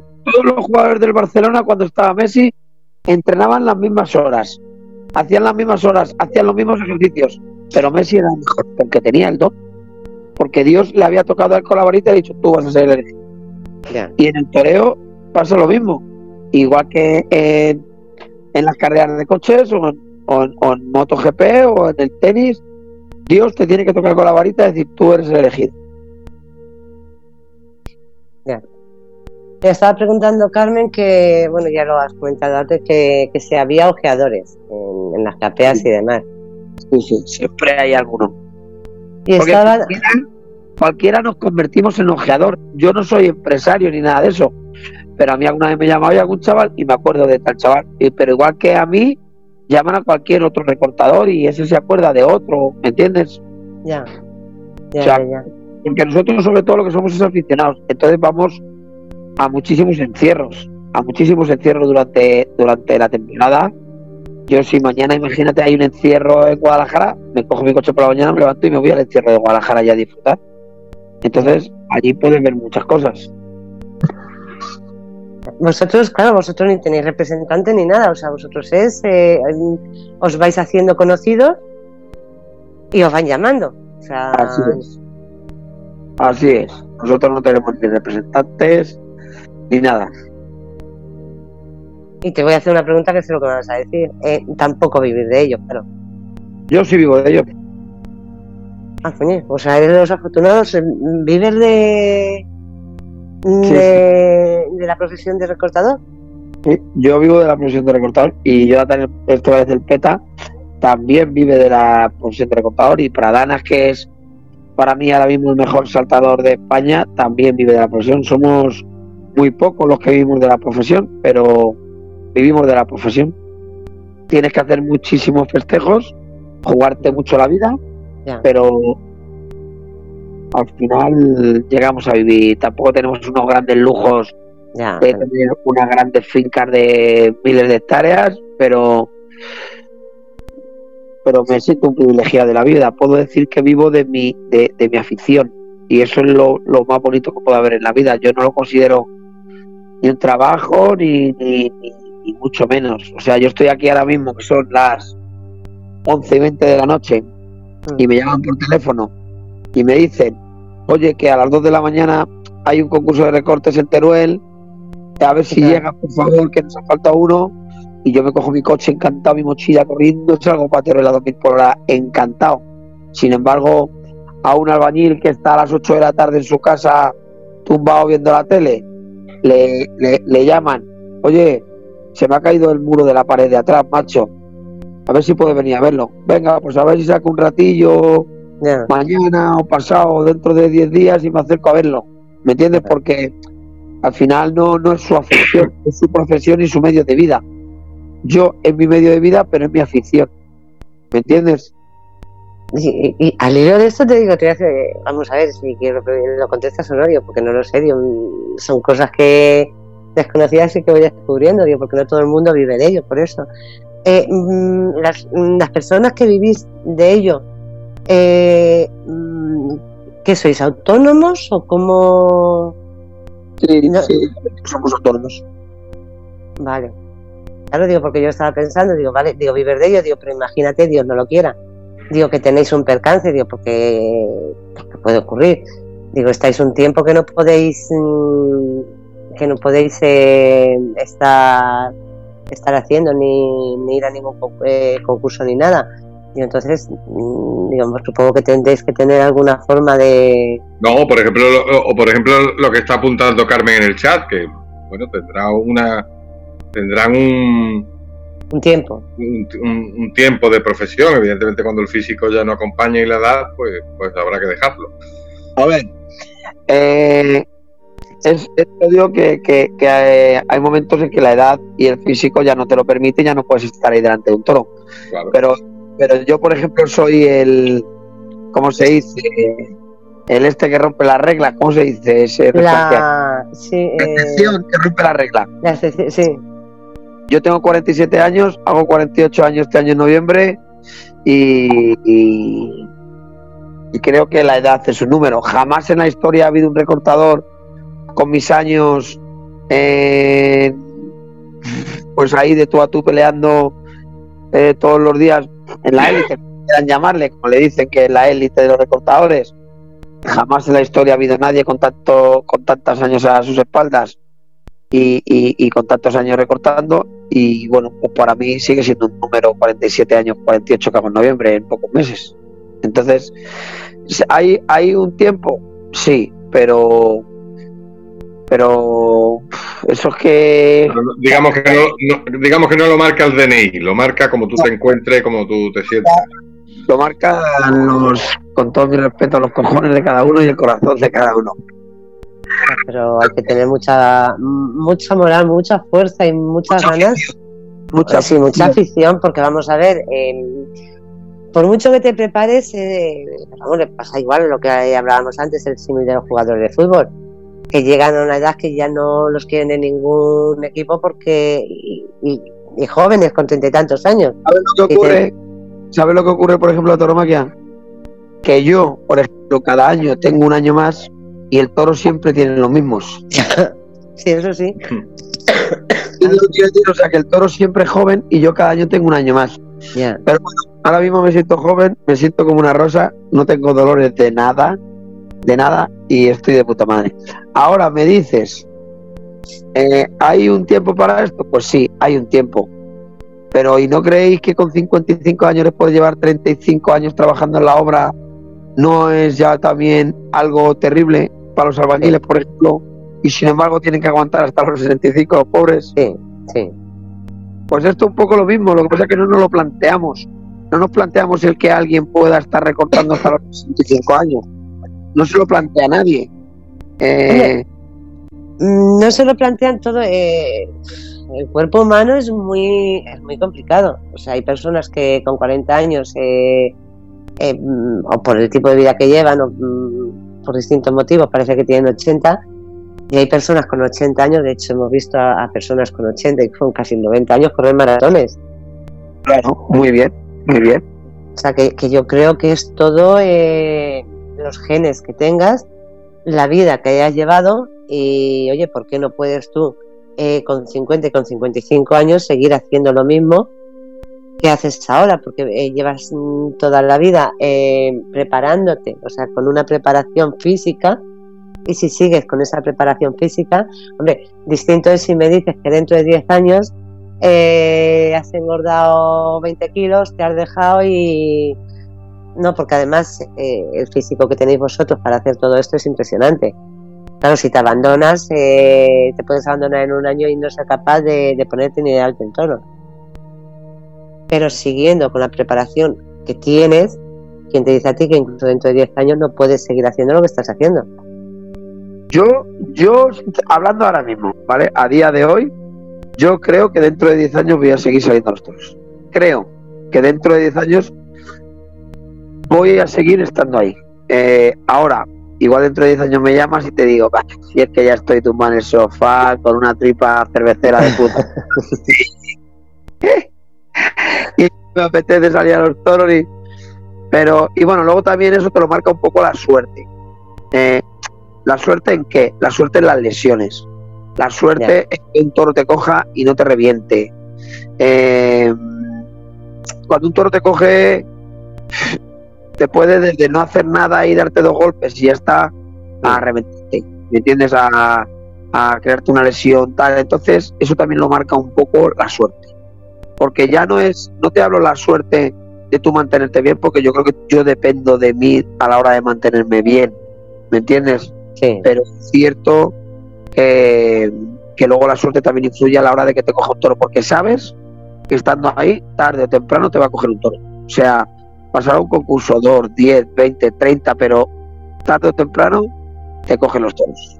O sea, raro es el recortador que no le cogen los toros todas las temporadas dos veces, una, una o dos veces o tres veces, o, ¿me entiendes? Que luego ya es la gran suerte de que un toro te coja y te pegue una paliza y no te haga nada, te pegue dos cornadas, sean cornadas limpias, y en dos semanas, una semana o tres semanas estés ya pudiendo hacer tus cosas, Ya. evidente y te tenga cinco meses en el dique seco, ¿me entiendes? Y o te empiezan a dar problemas en las articulaciones, las rodillas. Sí, Eh, lo, que dices tú, que depende de, del tipo de cogida que sea, puede ser una cogida que no te influya en el sentido de decir, bueno, es que me, ha dejado ya, o, o bien a tipo de, ar- de- o de, articulación, o de nervios, o de músculo, que te pueda dejar ya tocado para, mm, para el resto del tiempo, más o menos, o de decir, bueno, me recupero, pero no me recupero como estaba, a decir, bueno, las cogidas que tienes son limpias y te recuperas mucho mejor y puedes seguir con ello. Claro, fíjate, a mi hijo le cogió con 21 años, tenía, le pegó tres jornadas y una le tocó el nervio ciático. Pues, pues fíjate qué gracia, ¿me entiendes? Sí. Eh, al final te falla la pierna, tú, tú, tú, tú quieres estar ahí, pero ves que te falla la pierna y no puedes, porque al final no estamos hablando de que es un partido de fútbol que te falla la pierna, te caes o no mete gol y Sí. te caes y se acaba la jugada. No, no estamos hablando de que caes y toro te revienta. ¿Entiendes? Y como yo es que, yo lo siento, digo, yo es que digo, para algunas cosas soy muy miedosa. Eh, mm, yo sé que los hijos, bueno, que no se les puede impedir el que hagan lo que hagan. Eh, tú eres muy aficionado, pero eh, ¿tú no sentías en algún momento, cuando tu hijo lo quiso hacer, tú lo animabas o intentabas que no, que se le quitase la idea? yo le animé a muerte a que fuese recortador. Sí. y yo me sentía, yo me sentía muy orgulloso de que mi hijo fuese recortador, me sentía muy orgulloso de compartir plaza con mi hijo. A mí, a mí me encantaba, pero es cierto, es cierto que no llegué a verle eh, nunca eh, jugarse la vida eh, con un toro fuerte. O sea, un toro fuerte, te quiero decir, pues un toro de cuatro o cinco años, ¿me entiendes? Sí, sí. Eh, siempre que le había visto, pues era más bien con novillitos más pequeños, chiquititos. Entonces, pues, pues yo sé que un toro de esos te puede hacer menos daño que un toro de 4 o 5 años. La primera vez que yo le vi en directo con un pepino, como decimos nosotros, que era un toro muy fuerte, fue cuando le pegó las tres cornas al pobre. Porque el año anterior, en el mismo concurso, en el de Arganda del Rey, eh, estuvo el niño exagerado, espectacular, pero yo no pude verle porque estaba en otro pueblo estaba en otro pueblo de concurso y no pude verle. Y ese año que fui a verle, no fue donde le pegó tan fuerte. Anteriormente es que no le había visto jugarse la vida con un tío de verdad de los que quita la vida. Entonces no había sentido miedo, Ya, ¿me entiendes? sí.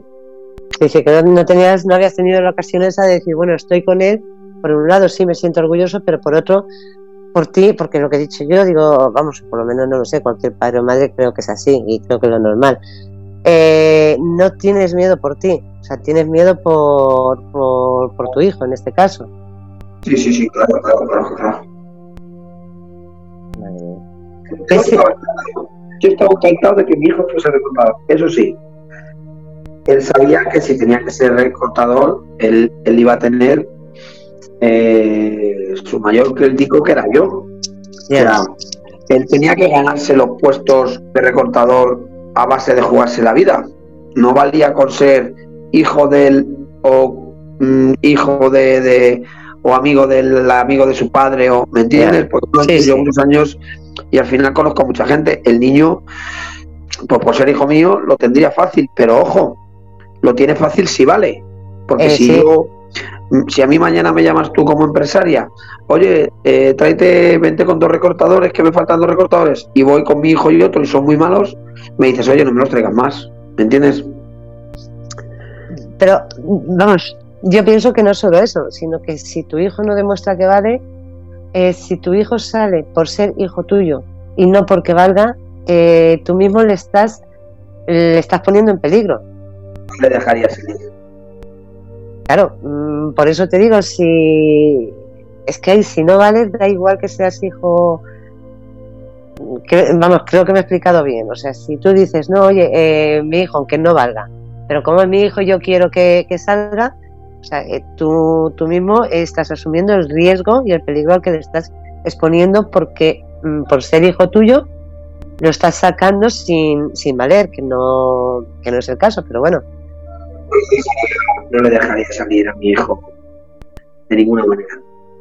Yo he sido, he sido su máximo crítico el tiempo que ha estado. O sea, eh, ha sido mi ídolo, pero mi hijo ha sido mi ídolo, pero, pero a, la postre eh, he sido su mayor crítico. Es lógico, porque aparte de que quieras que sea el mejor, que llegue a ser el mejor algún día, lo que no quieres es que le pase nada. Sí, sí. Oye, yo le quería preguntar. Déjame que le pregunte antes que se me sí, por supuesto, sí. Hablando antes de, de, bueno, de cómo te puede recuperar o cómo te puede afectar una jornada. Eh, si te puede causar mucha mucha lesión, cuánto puedes tardar en recuperarte y tal. Y, al hilo de, eso que estaba comentando, a mí se me ocurrió que también debe haber, o no sé, es la pregunta si hay también una recuperación psicológica. Vamos, preguntándolo más fácil. Después de una jornada, ¿te puede coger miedo o, cómo te enfrentas a eso? ¿Cómo dices, uff, que la última vez, sí. la última vez que estoy aquí?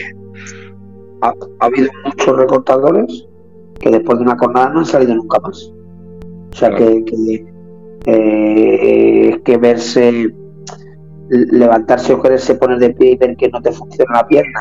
Y mirarte la pierna y verte la pierna chorreando de sangre o, el pecho o la cara o, vete tú a saber o meterte la mano en el pantalón y sacar la mano chorreando de sangre eso son cosas duras. Y entrar al quirófano con los momentos que se viven ahí eh, son muy duros. Entonces como luego realmente no no ganas o sea puedes llegar a vivir de ello como te he dicho que yo tengo la gran suerte pero no llegas a poder vivir extremadamente bien como, como, como un rico, por ejemplo, como cuando los figuras del toreo que se hacen ricos, eh, no llegas a vivir extremadamente bien. Eh, como para tal, entonces te lo piensas y como mucha gente trabaja, en el trabajo siempre te dan el toque, oye, a ver qué pasa con los toros, qué tal, entonces muchísima gente cuando le ha cogido una vez el toro y se han visto el agujero de sangre, han dicho, yo no quiero Claro. Eso es, me imagino que eso ocurre también, por ejemplo, en los accidentes de, de coche o de moto, que o dos cosas, como, como no vuelvas a subirte enseguida, cogerlo enseguida, eh, el miedo cada vez se hace más grande y no y es muy difícil, es muy difícil que se te quite. Imagino, imagino que será parecido. Yo es que he tenido la gran suerte de que nunca he tenido un accidente con el coche y verme mal. He tenido golpes, sí, pero no, pero me he levantado tan tranquilo. no me han tenido que llevar a un hospital ni nada. Pero cogida sí, ¿no? Cogida, cogida, tengo, no. Tengo 13 con Madre mía. ¿Qué se siente cuando, cuando se está delante de, de un animal de esos? Eh, ¿Es una subida de adrenalina? ¿Es miedo? ¿Es, eh, ¿Qué sensación se tiene? Es una mezcla, es una mezcla de todo, es una mezcla de, de, alegría, de miedo, de satisfacción, de... es una mezcla de muchas cosas que no, no, no, no tienen una explicación, porque eh, hay, en ocasiones que delante de un toro eh, el placer es inmenso, o sea que nada te lo puede igualar. Y hay momentos en los que sientes rabia, odio, porque, porque el animal es muy malo, no lo disfrutas. Entonces, el, estar delante de un toro son sensaciones a cada segundo diferentes. Pero es, es eso, como una subida de, adrenalina o... No sé si, te voy a hacer una comparación, no sé si será igual, vamos a ver, eh, una comparación tonta. Mm, yo es que me, me daría el mismo miedo, sinceramente, no sé qué me daría más miedo, pero bueno eh, como el hacer puenting que te tiran con una cuerda, que la cuerda se puede romper y estrellarte, o sea, te tiras al vacío. O es, esa sensación de. Es que como no lo he hecho nunca, no la puedo explicar. Claro, es que, es que yo puenting no lo he hecho nunca. ¿Me entiendes? Pero yo, pero yo, yo he tenido sensaciones delante de la cara de los animales mm. que no sé si de alguna forma las podrás hacer? Imagino que sí. O sea, pero yo, por ejemplo, eh, yo cuando veo los vídeos estos de la gente que se tira con puenting la primera vez, o sea, la imagen es un poco entre miedo, alegría, eh, está ahí entre el pánico y, la alegría, una mezcla. Pero tú ves a la gente que se tira ya muchas veces y se tiran como si estuvieran bajando una escalera, sin pena ni gloria. Entonces, no puede ser comparable, porque yo hay muchos días de mis festejos que, que, siento esa alegría de, de, sobre todo cuando te pasa el pitón a un milímetro, porque, porque a ver, con el potín sabes que es prácticamente imposible que te pase nada, con los toros... Escucha, se ha matado más de uno, ¿eh? Se ha matado más de uno. Sí, se ha matado más de uno y de dos, pero pero es prácticamente imposible que pase algo, ¿me entiendes? se ha matado mucha gente en avión y cuando el avión aterriza nadie tiene esa alegría que yo siento cuando pego un buen quiebro o un buen recorte, ¿me entiendes? No te creas, ¿eh? que si han pasado por muchas turbulencias cuando aterriza el avión, yo he ido en algunos viajes que nos hemos puesto a aplaudir. O sea que...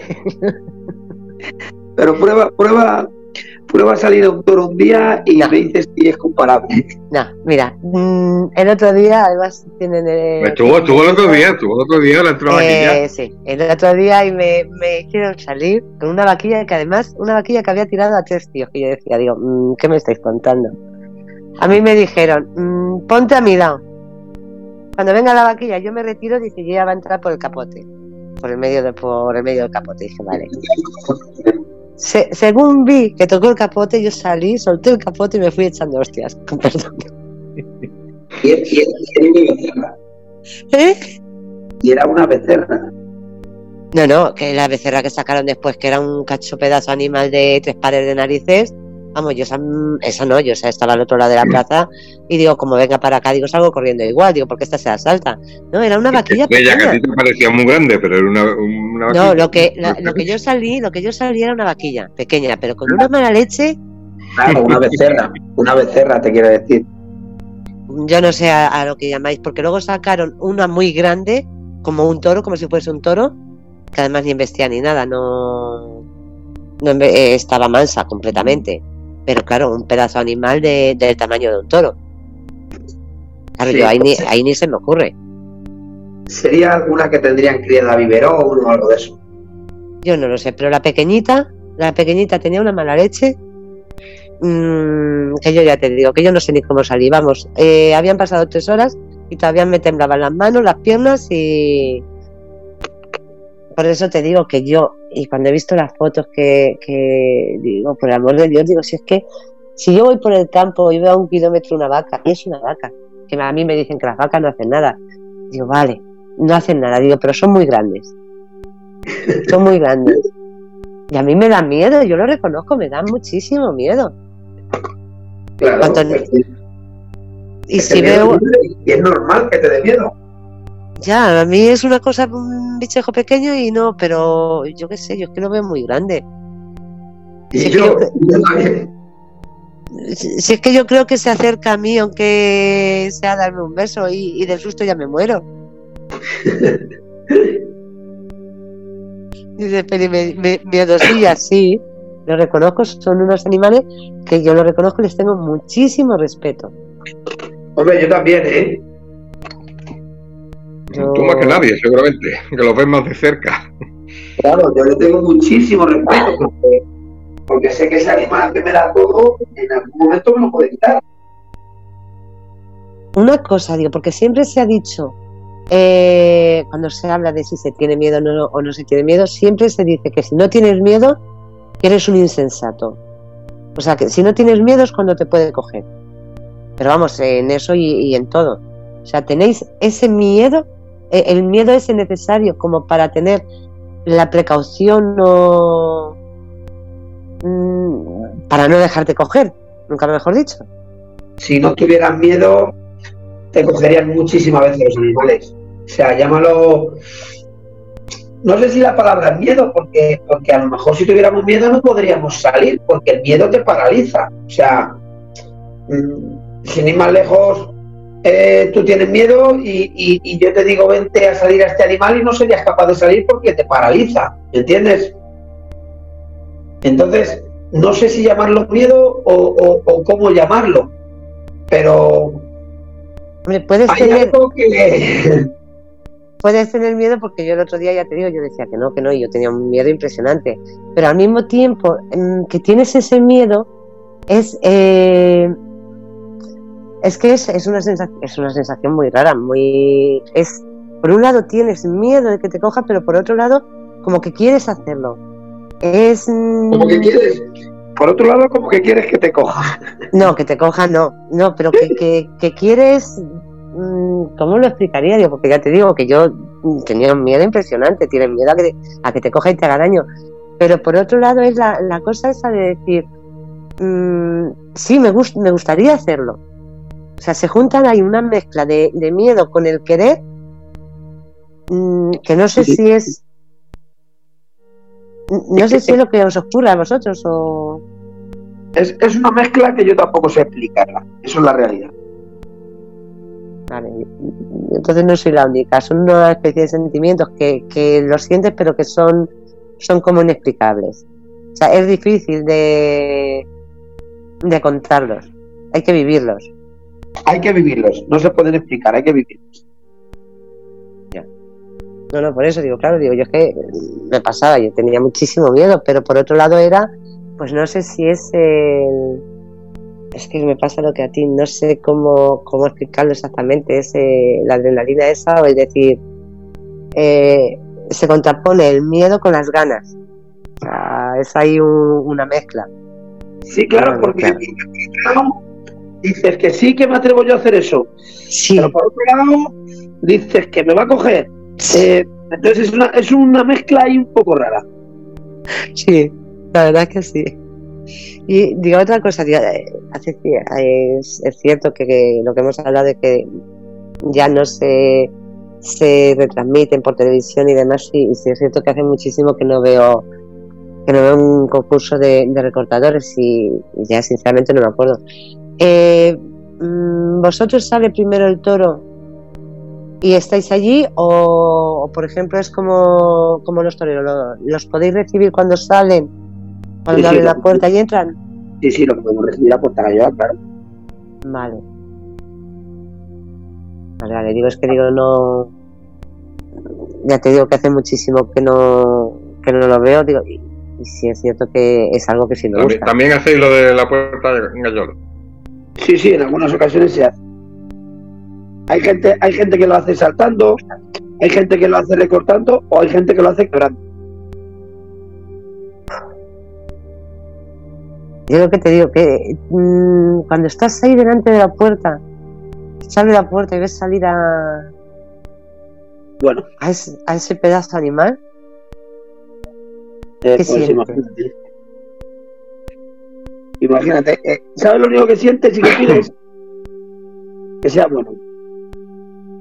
O sea, lo que piensas es en, ese momento es que sea bueno, no. Que sea bueno. Que sea bueno y se deje. Porque, porque hay todos los que son muy malos y no te dejan disfrutar, no te dejan expresarte. Y, entonces lo único que pido es que sea bueno, le pido más.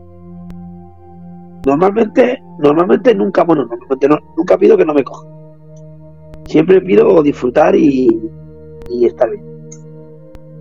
Hombre, quizá porque yo creo que en ese momento no lo que menos piensas es en eso, o sea, no es lo que te dice. Si piensas en que te puede coger, o sea, eso no se te va en ningún momento de la cabeza porque porque porque es la realidad, porque sabes que te puede pasar y sabes qué pasa, que cuando te descuidas pasa. Sí, sí, pero si sale, pero no puedes salir con ese miedo de decir me puede coger, porque si no entonces no, sales. No, sales con ese miedo, sales con esa precaución. Claro. Claro, por eso te digo.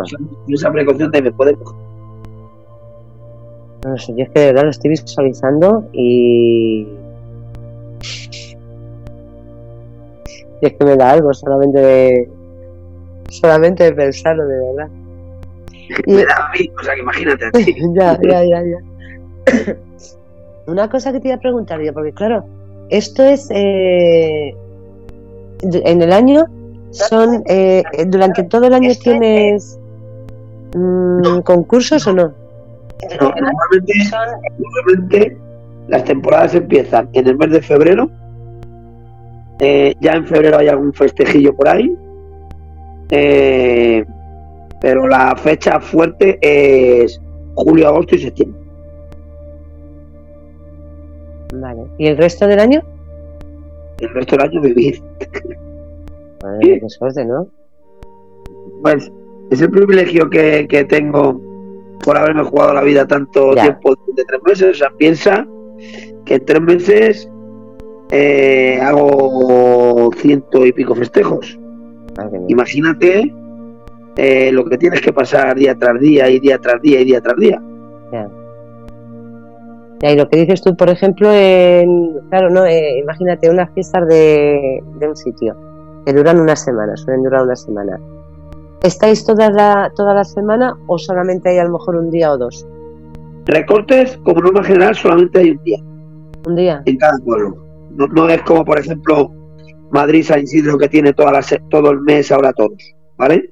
Ya. O sea, pero, pero sí que echan toros de capea para todo el mundo durante toda la semana.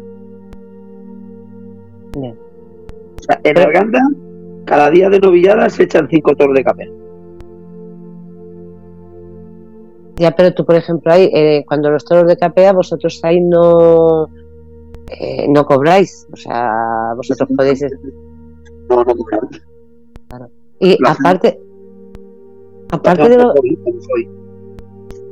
aparte de los concursos, ¿hay exhibiciones y demás o, es solo concursos? Sí, también no, también hay exhibiciones que salimos a lo mejor cuatro o cinco recortadores, pues con un animal, con dos, con tres animales, y ahí no hay competición. Hacemos lo mismo que cuando hay competición, pero no hay competición.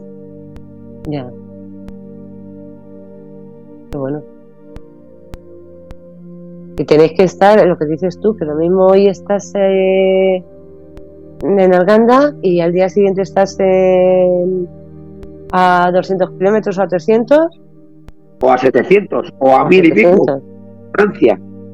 Eso te iba a decir, en, la misma temporada mm, se puede dar el caso de que te digan, vamos a ver, eh, ahora por ejemplo cuando, bueno, estamos ya así, bueno, empiezan ya, empezarán pronto las fiestas y demás, eh, puede ocurrir eh, que te llamen que estés aquí y te llamen de Francia o te llamen de Portugal. O, son, o son épocas. No, no. Normalmente Francia, España y Portugal, los toros son en las mismas épocas del año que es en verano. porque más o menos tenemos el mismo clima. Entonces, eh, es lo mismo. Pero, pero, eh, es cierto que que nosotros siempre cogemos la primera fecha que nos dan. O sea, a mí me llaman de Francia para el 15 de agosto y yo miro en mi agenda y si no tengo toros, pues cojo el 15 de agosto. ¿Me entiendes? Si no tengo toros, cojo el 15 de agosto el concurso de recortes en Bayona, por ejemplo. Y a lo mejor resulta que luego me llaman de un pueblo a 6 kilómetros de mi casa, pero ya tengo que ir a Bayona y me tengo que ir a Bayona. Ya. Y cuando, cuando como, ha dicho que también en México y demás, ¿es cuando salís fuera o cuando sales fuera? Digo, porque yo no sé cómo vais, si vais en grupo o, individual. Si os vais, por ejemplo, a Hispanoamérica a, otro país, es porque, me imagino que no será para un día. O sea, no será para un concurso de un día. Bueno, en alguna ocasión sí hemos ido solamente para un concurso, ¿eh? Ostras. Para un concurso y te vienes. Ha habido otras veces que hemos hecho campaña. Campaña de ir allí a hacer seis o siete, ocho o cinco o cuatro exhibiciones o cuatro o tal. Pero, pero hay veces que hemos ido solamente para un festejo. Hemos viajado nueve o doce recortadores para allá y, a los dos días pues hemos vuelto. Hemos hecho festejo, un día antes hemos llegado y al día siguiente para casa. Pues imagínate que os llaman para México. O sea, pasáis más tiempo yendo y viniendo, creo que estáis allí. Sí, sí, es la realidad. Es la realidad. Lo que pasa es que te pilla en una y luego eso, teniendo la gran suerte de que llegues y no se suspenda por lluvia. Mm, bueno, pero aunque se suspenda por lluvia, vosotros tienen que pagar igual, ¿no? Los gastos por lo menos. O sea, porque piensa que cuando nosotros nos viajamos a México, a nosotros nos pagan todo. ¿Me entiendes? Es que no merece la pena, es que es una pasta. Nos pagan todos, todos, todos los gastos de hoteles, desayunos, comidas, cenas y, y, y viaje, claro, y luego aparte pues un dinero que te traes por, Claro. por salir, pero es cierto que no se ha suspendido nunca un festejo de fuera de España. Si algún día se suspende alguno, eh, eh, a ver qué pasa. Bueno, Feli, Feli te quiere ver en, en Sanse en agosto. Está Yo, preguntando. Eh, dile, dile que agosto, este año que uso recorte de Salse no es en agosto, es el 3 de septiembre, el 2 de septiembre por la noche. Ah, sí, ¿por- ¿El 2 de septiembre por la noche? El 2 de septiembre a las 10 de la noche es el concurso recorte de Salse. Ah, bueno, claro Apúntatelo. fiesta se- No, yo me lo estoy apuntando. Me lo estoy apuntando. Ostras, por la noche con focos. Sí, claro. No, si te parece. Todavía, eh, todavía, no, todavía no hemos hecho ningún concurso con luna llena, más que otra cosa no, la No, sería, sería, nivel, nivel de dificultad máxima, a oscuras. No No, no, pero es, no, es que estoy pensando, digo, mm, hombre, yo conozco la Plaza de Toros y todo, pero es que eh, no es más difícil porque con los focos cualquier sombra, cualquier cosa que pueda que pueda hacer que el toro se, se despiste. Sí, sí, sí, es cierto que los toros por la noche, el refrán que dice por la noche todos los gatos son pardos, pues esto es igual. Hay toros que hacen mucho más extraños con la vista, eh, pues por, ser de noche que, que por el día. Claro, por eso es que digo, cualquier sombra cualquier algo que pase por delante de un foco en ese momento que le esté dando, eh, le puede hacer que, que la vista se le, se le vaya y vamos, no lo sé yo, sinceramente, yo que soy muy de pensar y de pensar en todo, mm, por eso me ha chocado cuando me has dicho por la noche. Digo, Sí. pues no lo sé, digo, porque eh, eh, bonito tiene que ser precioso. O sea, bonito tiene que ser precioso. Se hacen muchos concursos nocturnos. Ahora, eso también es verdad, ¿eh? O sea, eh, hay, hay casi más concursos nocturnos que diurnos. Pues mira, eso no lo sabía. Sí. Hombre, bonito ya te digo que, que tienen que ser preciosos por la noche, pero también más peligrosos. Sí, es más peligroso, es un poquito más peligroso, sí, se ve. Bueno, pues mira, Feli y yo, ya que sepas que Feli y yo estaremos en la plaza. Pues mira, me saludáis ese día y, y, y, y a ver qué os parece. Yo estoy seguro que os va a encantar.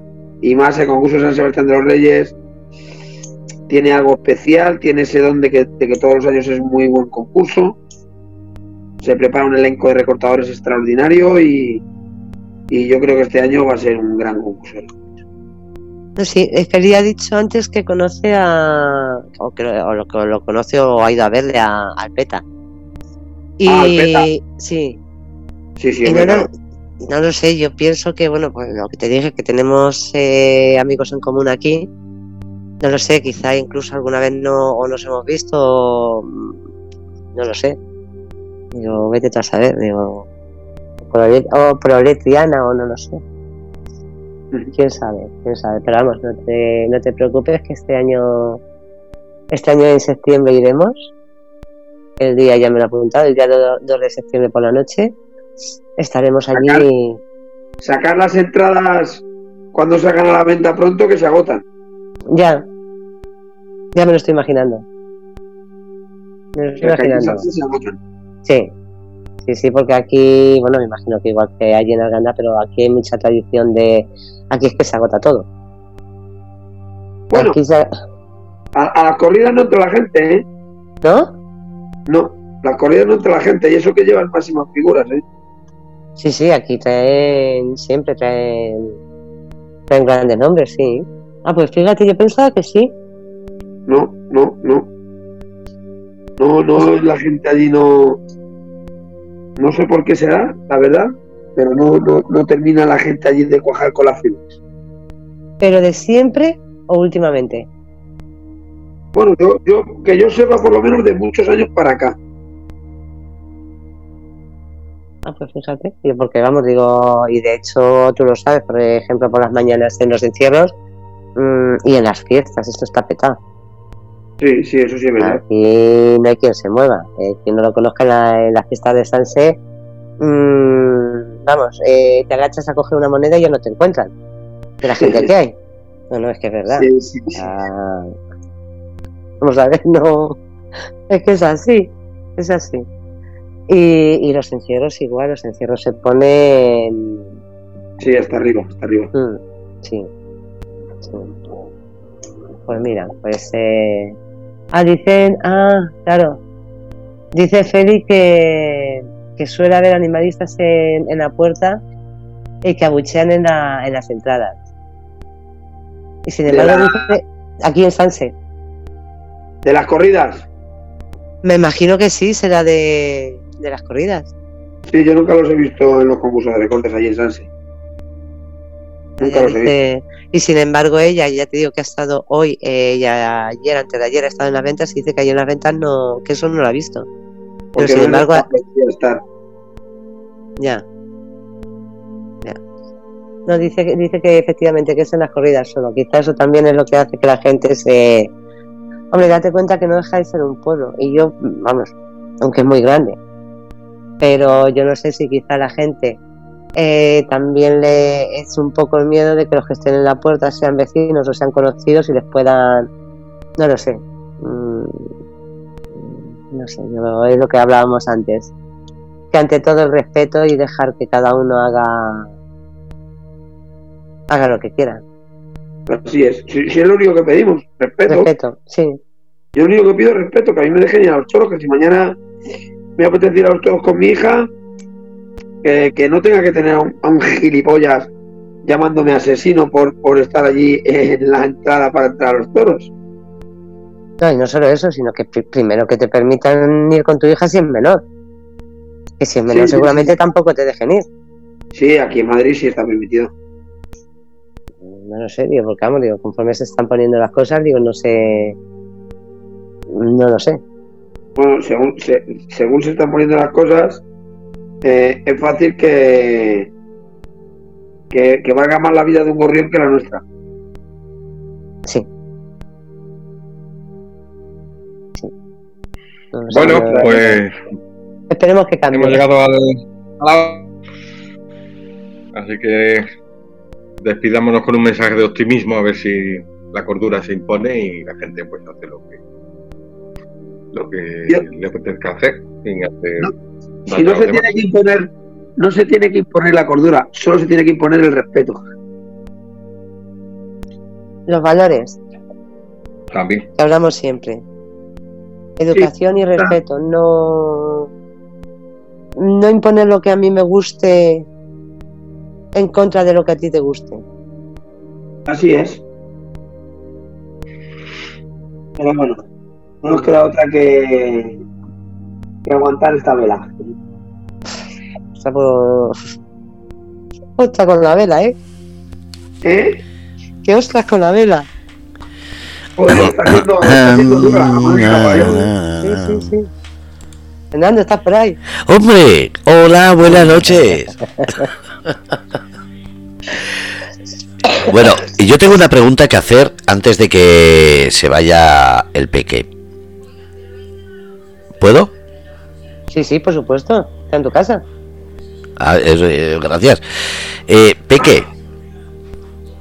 Hola, ¿qué tal? Buenas noches. ¿Crees, Buenas noches. ¿Crees ahora, a las 12 de la noche, que la gente puede haber aprendido algo, ya que estáis hablando de respeto y yo digo dar luz, reconocimiento, ¿crees que la gente que ha estado escuchando o que en el futuro escuche a través del podcast, etcétera, ¿crees que sirve de algo o esto, como dicen algunos, tiene ya las horas contadas? Bueno, yo creo que, la tauromaquia en sí de, de, de corridas de todo y tal, para nuestra desgracia, tiene las horas contadas. O sea, las horas no, los años los tiene contados. Porque encima los taurinos vamos cada uno a lo, a lo nuestro, no, no vamos todos en grupo. O sea, los animalistas sí van a muerte todos juntos contra nosotros, pero sin embargo nosotros los taurinos, por un lado van los rejoneadores, por otro los toreros, por otro los banderilleros, por otro los ganaderos, por otro los recortadores, por otro los que les gusta el bows a la mar, por otro los que les gusta el toro de cuerda. Y entonces ahí tenemos un... Tienen un gran filón donde tirar de nosotros. Eh, quitaron lo de los enanitos toreros, lo del bombero torero es, y lo de los enanitos. Lo han quitado y, como yo soy recortador y a mí no me ha afectado, pues yo me he quedado tan tranquilo. Es un ejemplo, ¿no?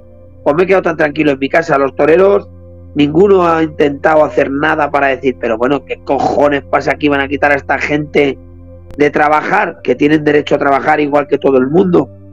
Eh, nadie, nadie hemos hecho nada. Han quitado los rejones, uy, los rejones, los enanitos, y se ha, se han acabado. Ya no hay enanitos. Y, es una putada, es una putada. Realmente quitaron los toros en Barcelona porque una hija de la gran puta, con todo mi respeto, a mí no tiene otro nombre, la colao esa de los cojones, porque ella no es que los haya quitado por el pueblo, los ha quitado por su santo potorro. Y no ha pasado nada. No ha pasado absolutamente nada tampoco. Entonces, pues poco a poco, poco a poco van ganando van ganando terreno y cuando nos queramos dar cuenta ya los tenemos encima y ya no tenemos nada que hacer.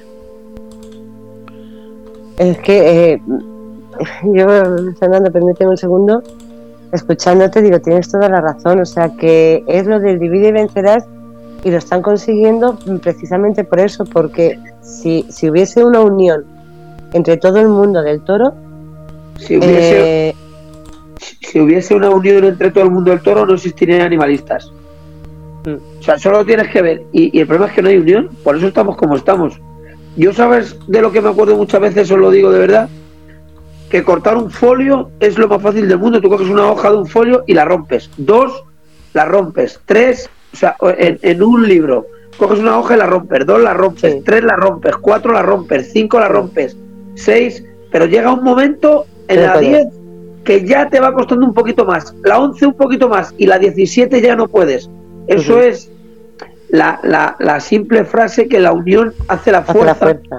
Y es la realidad. Y es que esa es la realidad en todo.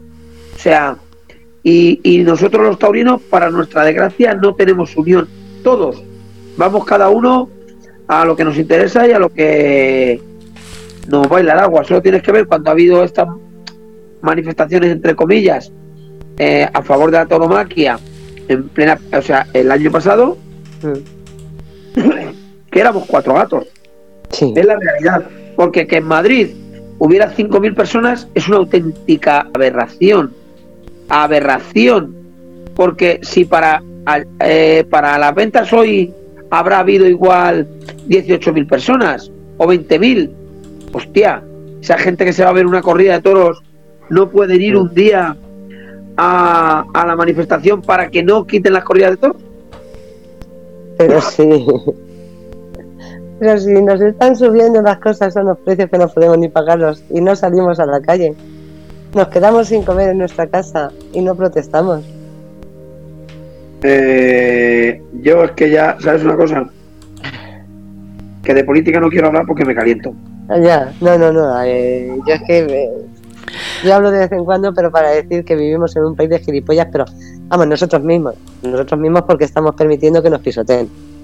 Hombre, pero si todavía, si, si nos reímos de la gente un poco ya mayor, cuando tenemos un sobrino que es un poco mayor y cree en los Reyes Magos y nos reímos de ellos, ¿verdad o mentira? Mm. Hay este que todavía cree en los Reyes Magos, en Papá Noel. pues todavía hay gente que cree en el gilipollas de Pedro Sánchez y no se ríe nadie de esa gente. O sea, es que es muy grave lo que está ocurriendo en España y la gente no nos hemos echado a la calle de verdad. O eh, sea, con lo que está ocurriendo en España es para que, para que estuviéramos todos los días en la calle mm. eh, millones de personas, todos los días. Todo el mundo, sí, sí, sí, porque es que dentro de nada no vamos a tener ni, es que no vamos a tener ni para comer, o sea, porque no podemos pagar ya la mitad de las cosas, de los alimentos no podemos pagarlos, no podemos pagar eh, la gasolina, mmm, los precios que tiene, la luz, o sea, vamos a ver, vamos a ser vamos a ser pobres en, en, todos los sentidos y no nos movemos. Yo llevo tiempo diciéndolo y yo lo digo, digo, vamos a ver, digo, al decir que somos gilipollas, me incluyo, o sea, todos somos gilipollas, porque es que no sale nadie a la calle. Es la realidad, es que no salimos sí. nadie a la calle. Sí, sí. Es la realidad, es que no salimos nadie a la calle. Y teníamos que estar eh, eh, a estas horas, inclusive. Eh, eh, ¿Dónde está una huelga general? ¿Dónde está Comisión Obrera, UGT y su puta madre? Ah, bueno, perdona, esos están pagados. Eh, con perdón, yo. esos ahora mismo están pagados por el gobierno para que no salgan. No podemos, no, no puedo hablar de política no, no, no, no se puede que son las 12 y 7 minutos, tenéis 7 minutos ya callado a David ahí detrás. Os habéis peleado como si fuese esto una tertulia política. Vaya dos es que si nos liamos con la política nos dan las 12 de mañana. David, despídete que si no, no te dejan. Chicos, yo recuerdo, yo recuerdo, para cerrar el tema, recuerdo siempre una frase que le oía a Joaquín Sabina, que le preguntaron sobre eso, sobre si había que abolir los toros y tal, y él dijo, mm, yo creo que los animalistas tienen razón, y los toros habría que prohibirlos, pero hasta el día que los prohíban, yo vendré a la plaza a verlos. Sabina. Hmm. Pues nada, antes de que me echen la bronca, que luego me dicen que no callo, que Pepe, eh, que muchísimas gracias eh, por estar esta noche con nosotros, por haber estado con nosotros. Eh, yo sigo diciendo que lo que hacéis es, es arte, es arte y, y, temerario, porque yo desde mi miedo me parece temerario eh, nos vemos el día, día eh, uy, el día Dios, el día 2 si Dios quiere.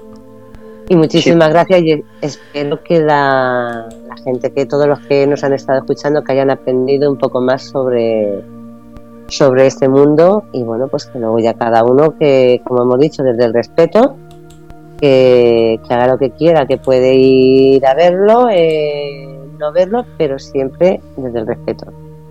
Así es, solamente pedimos respeto. Muchísimas gracias. muchísimas gracias a vosotros. Un besito y gracias de verdad. Un beso, que descanse. Bueno, pues habéis escuchado Movimiento Rebelde. Estrella, David Arcos y hoy David Rodríguez ha estado ahí.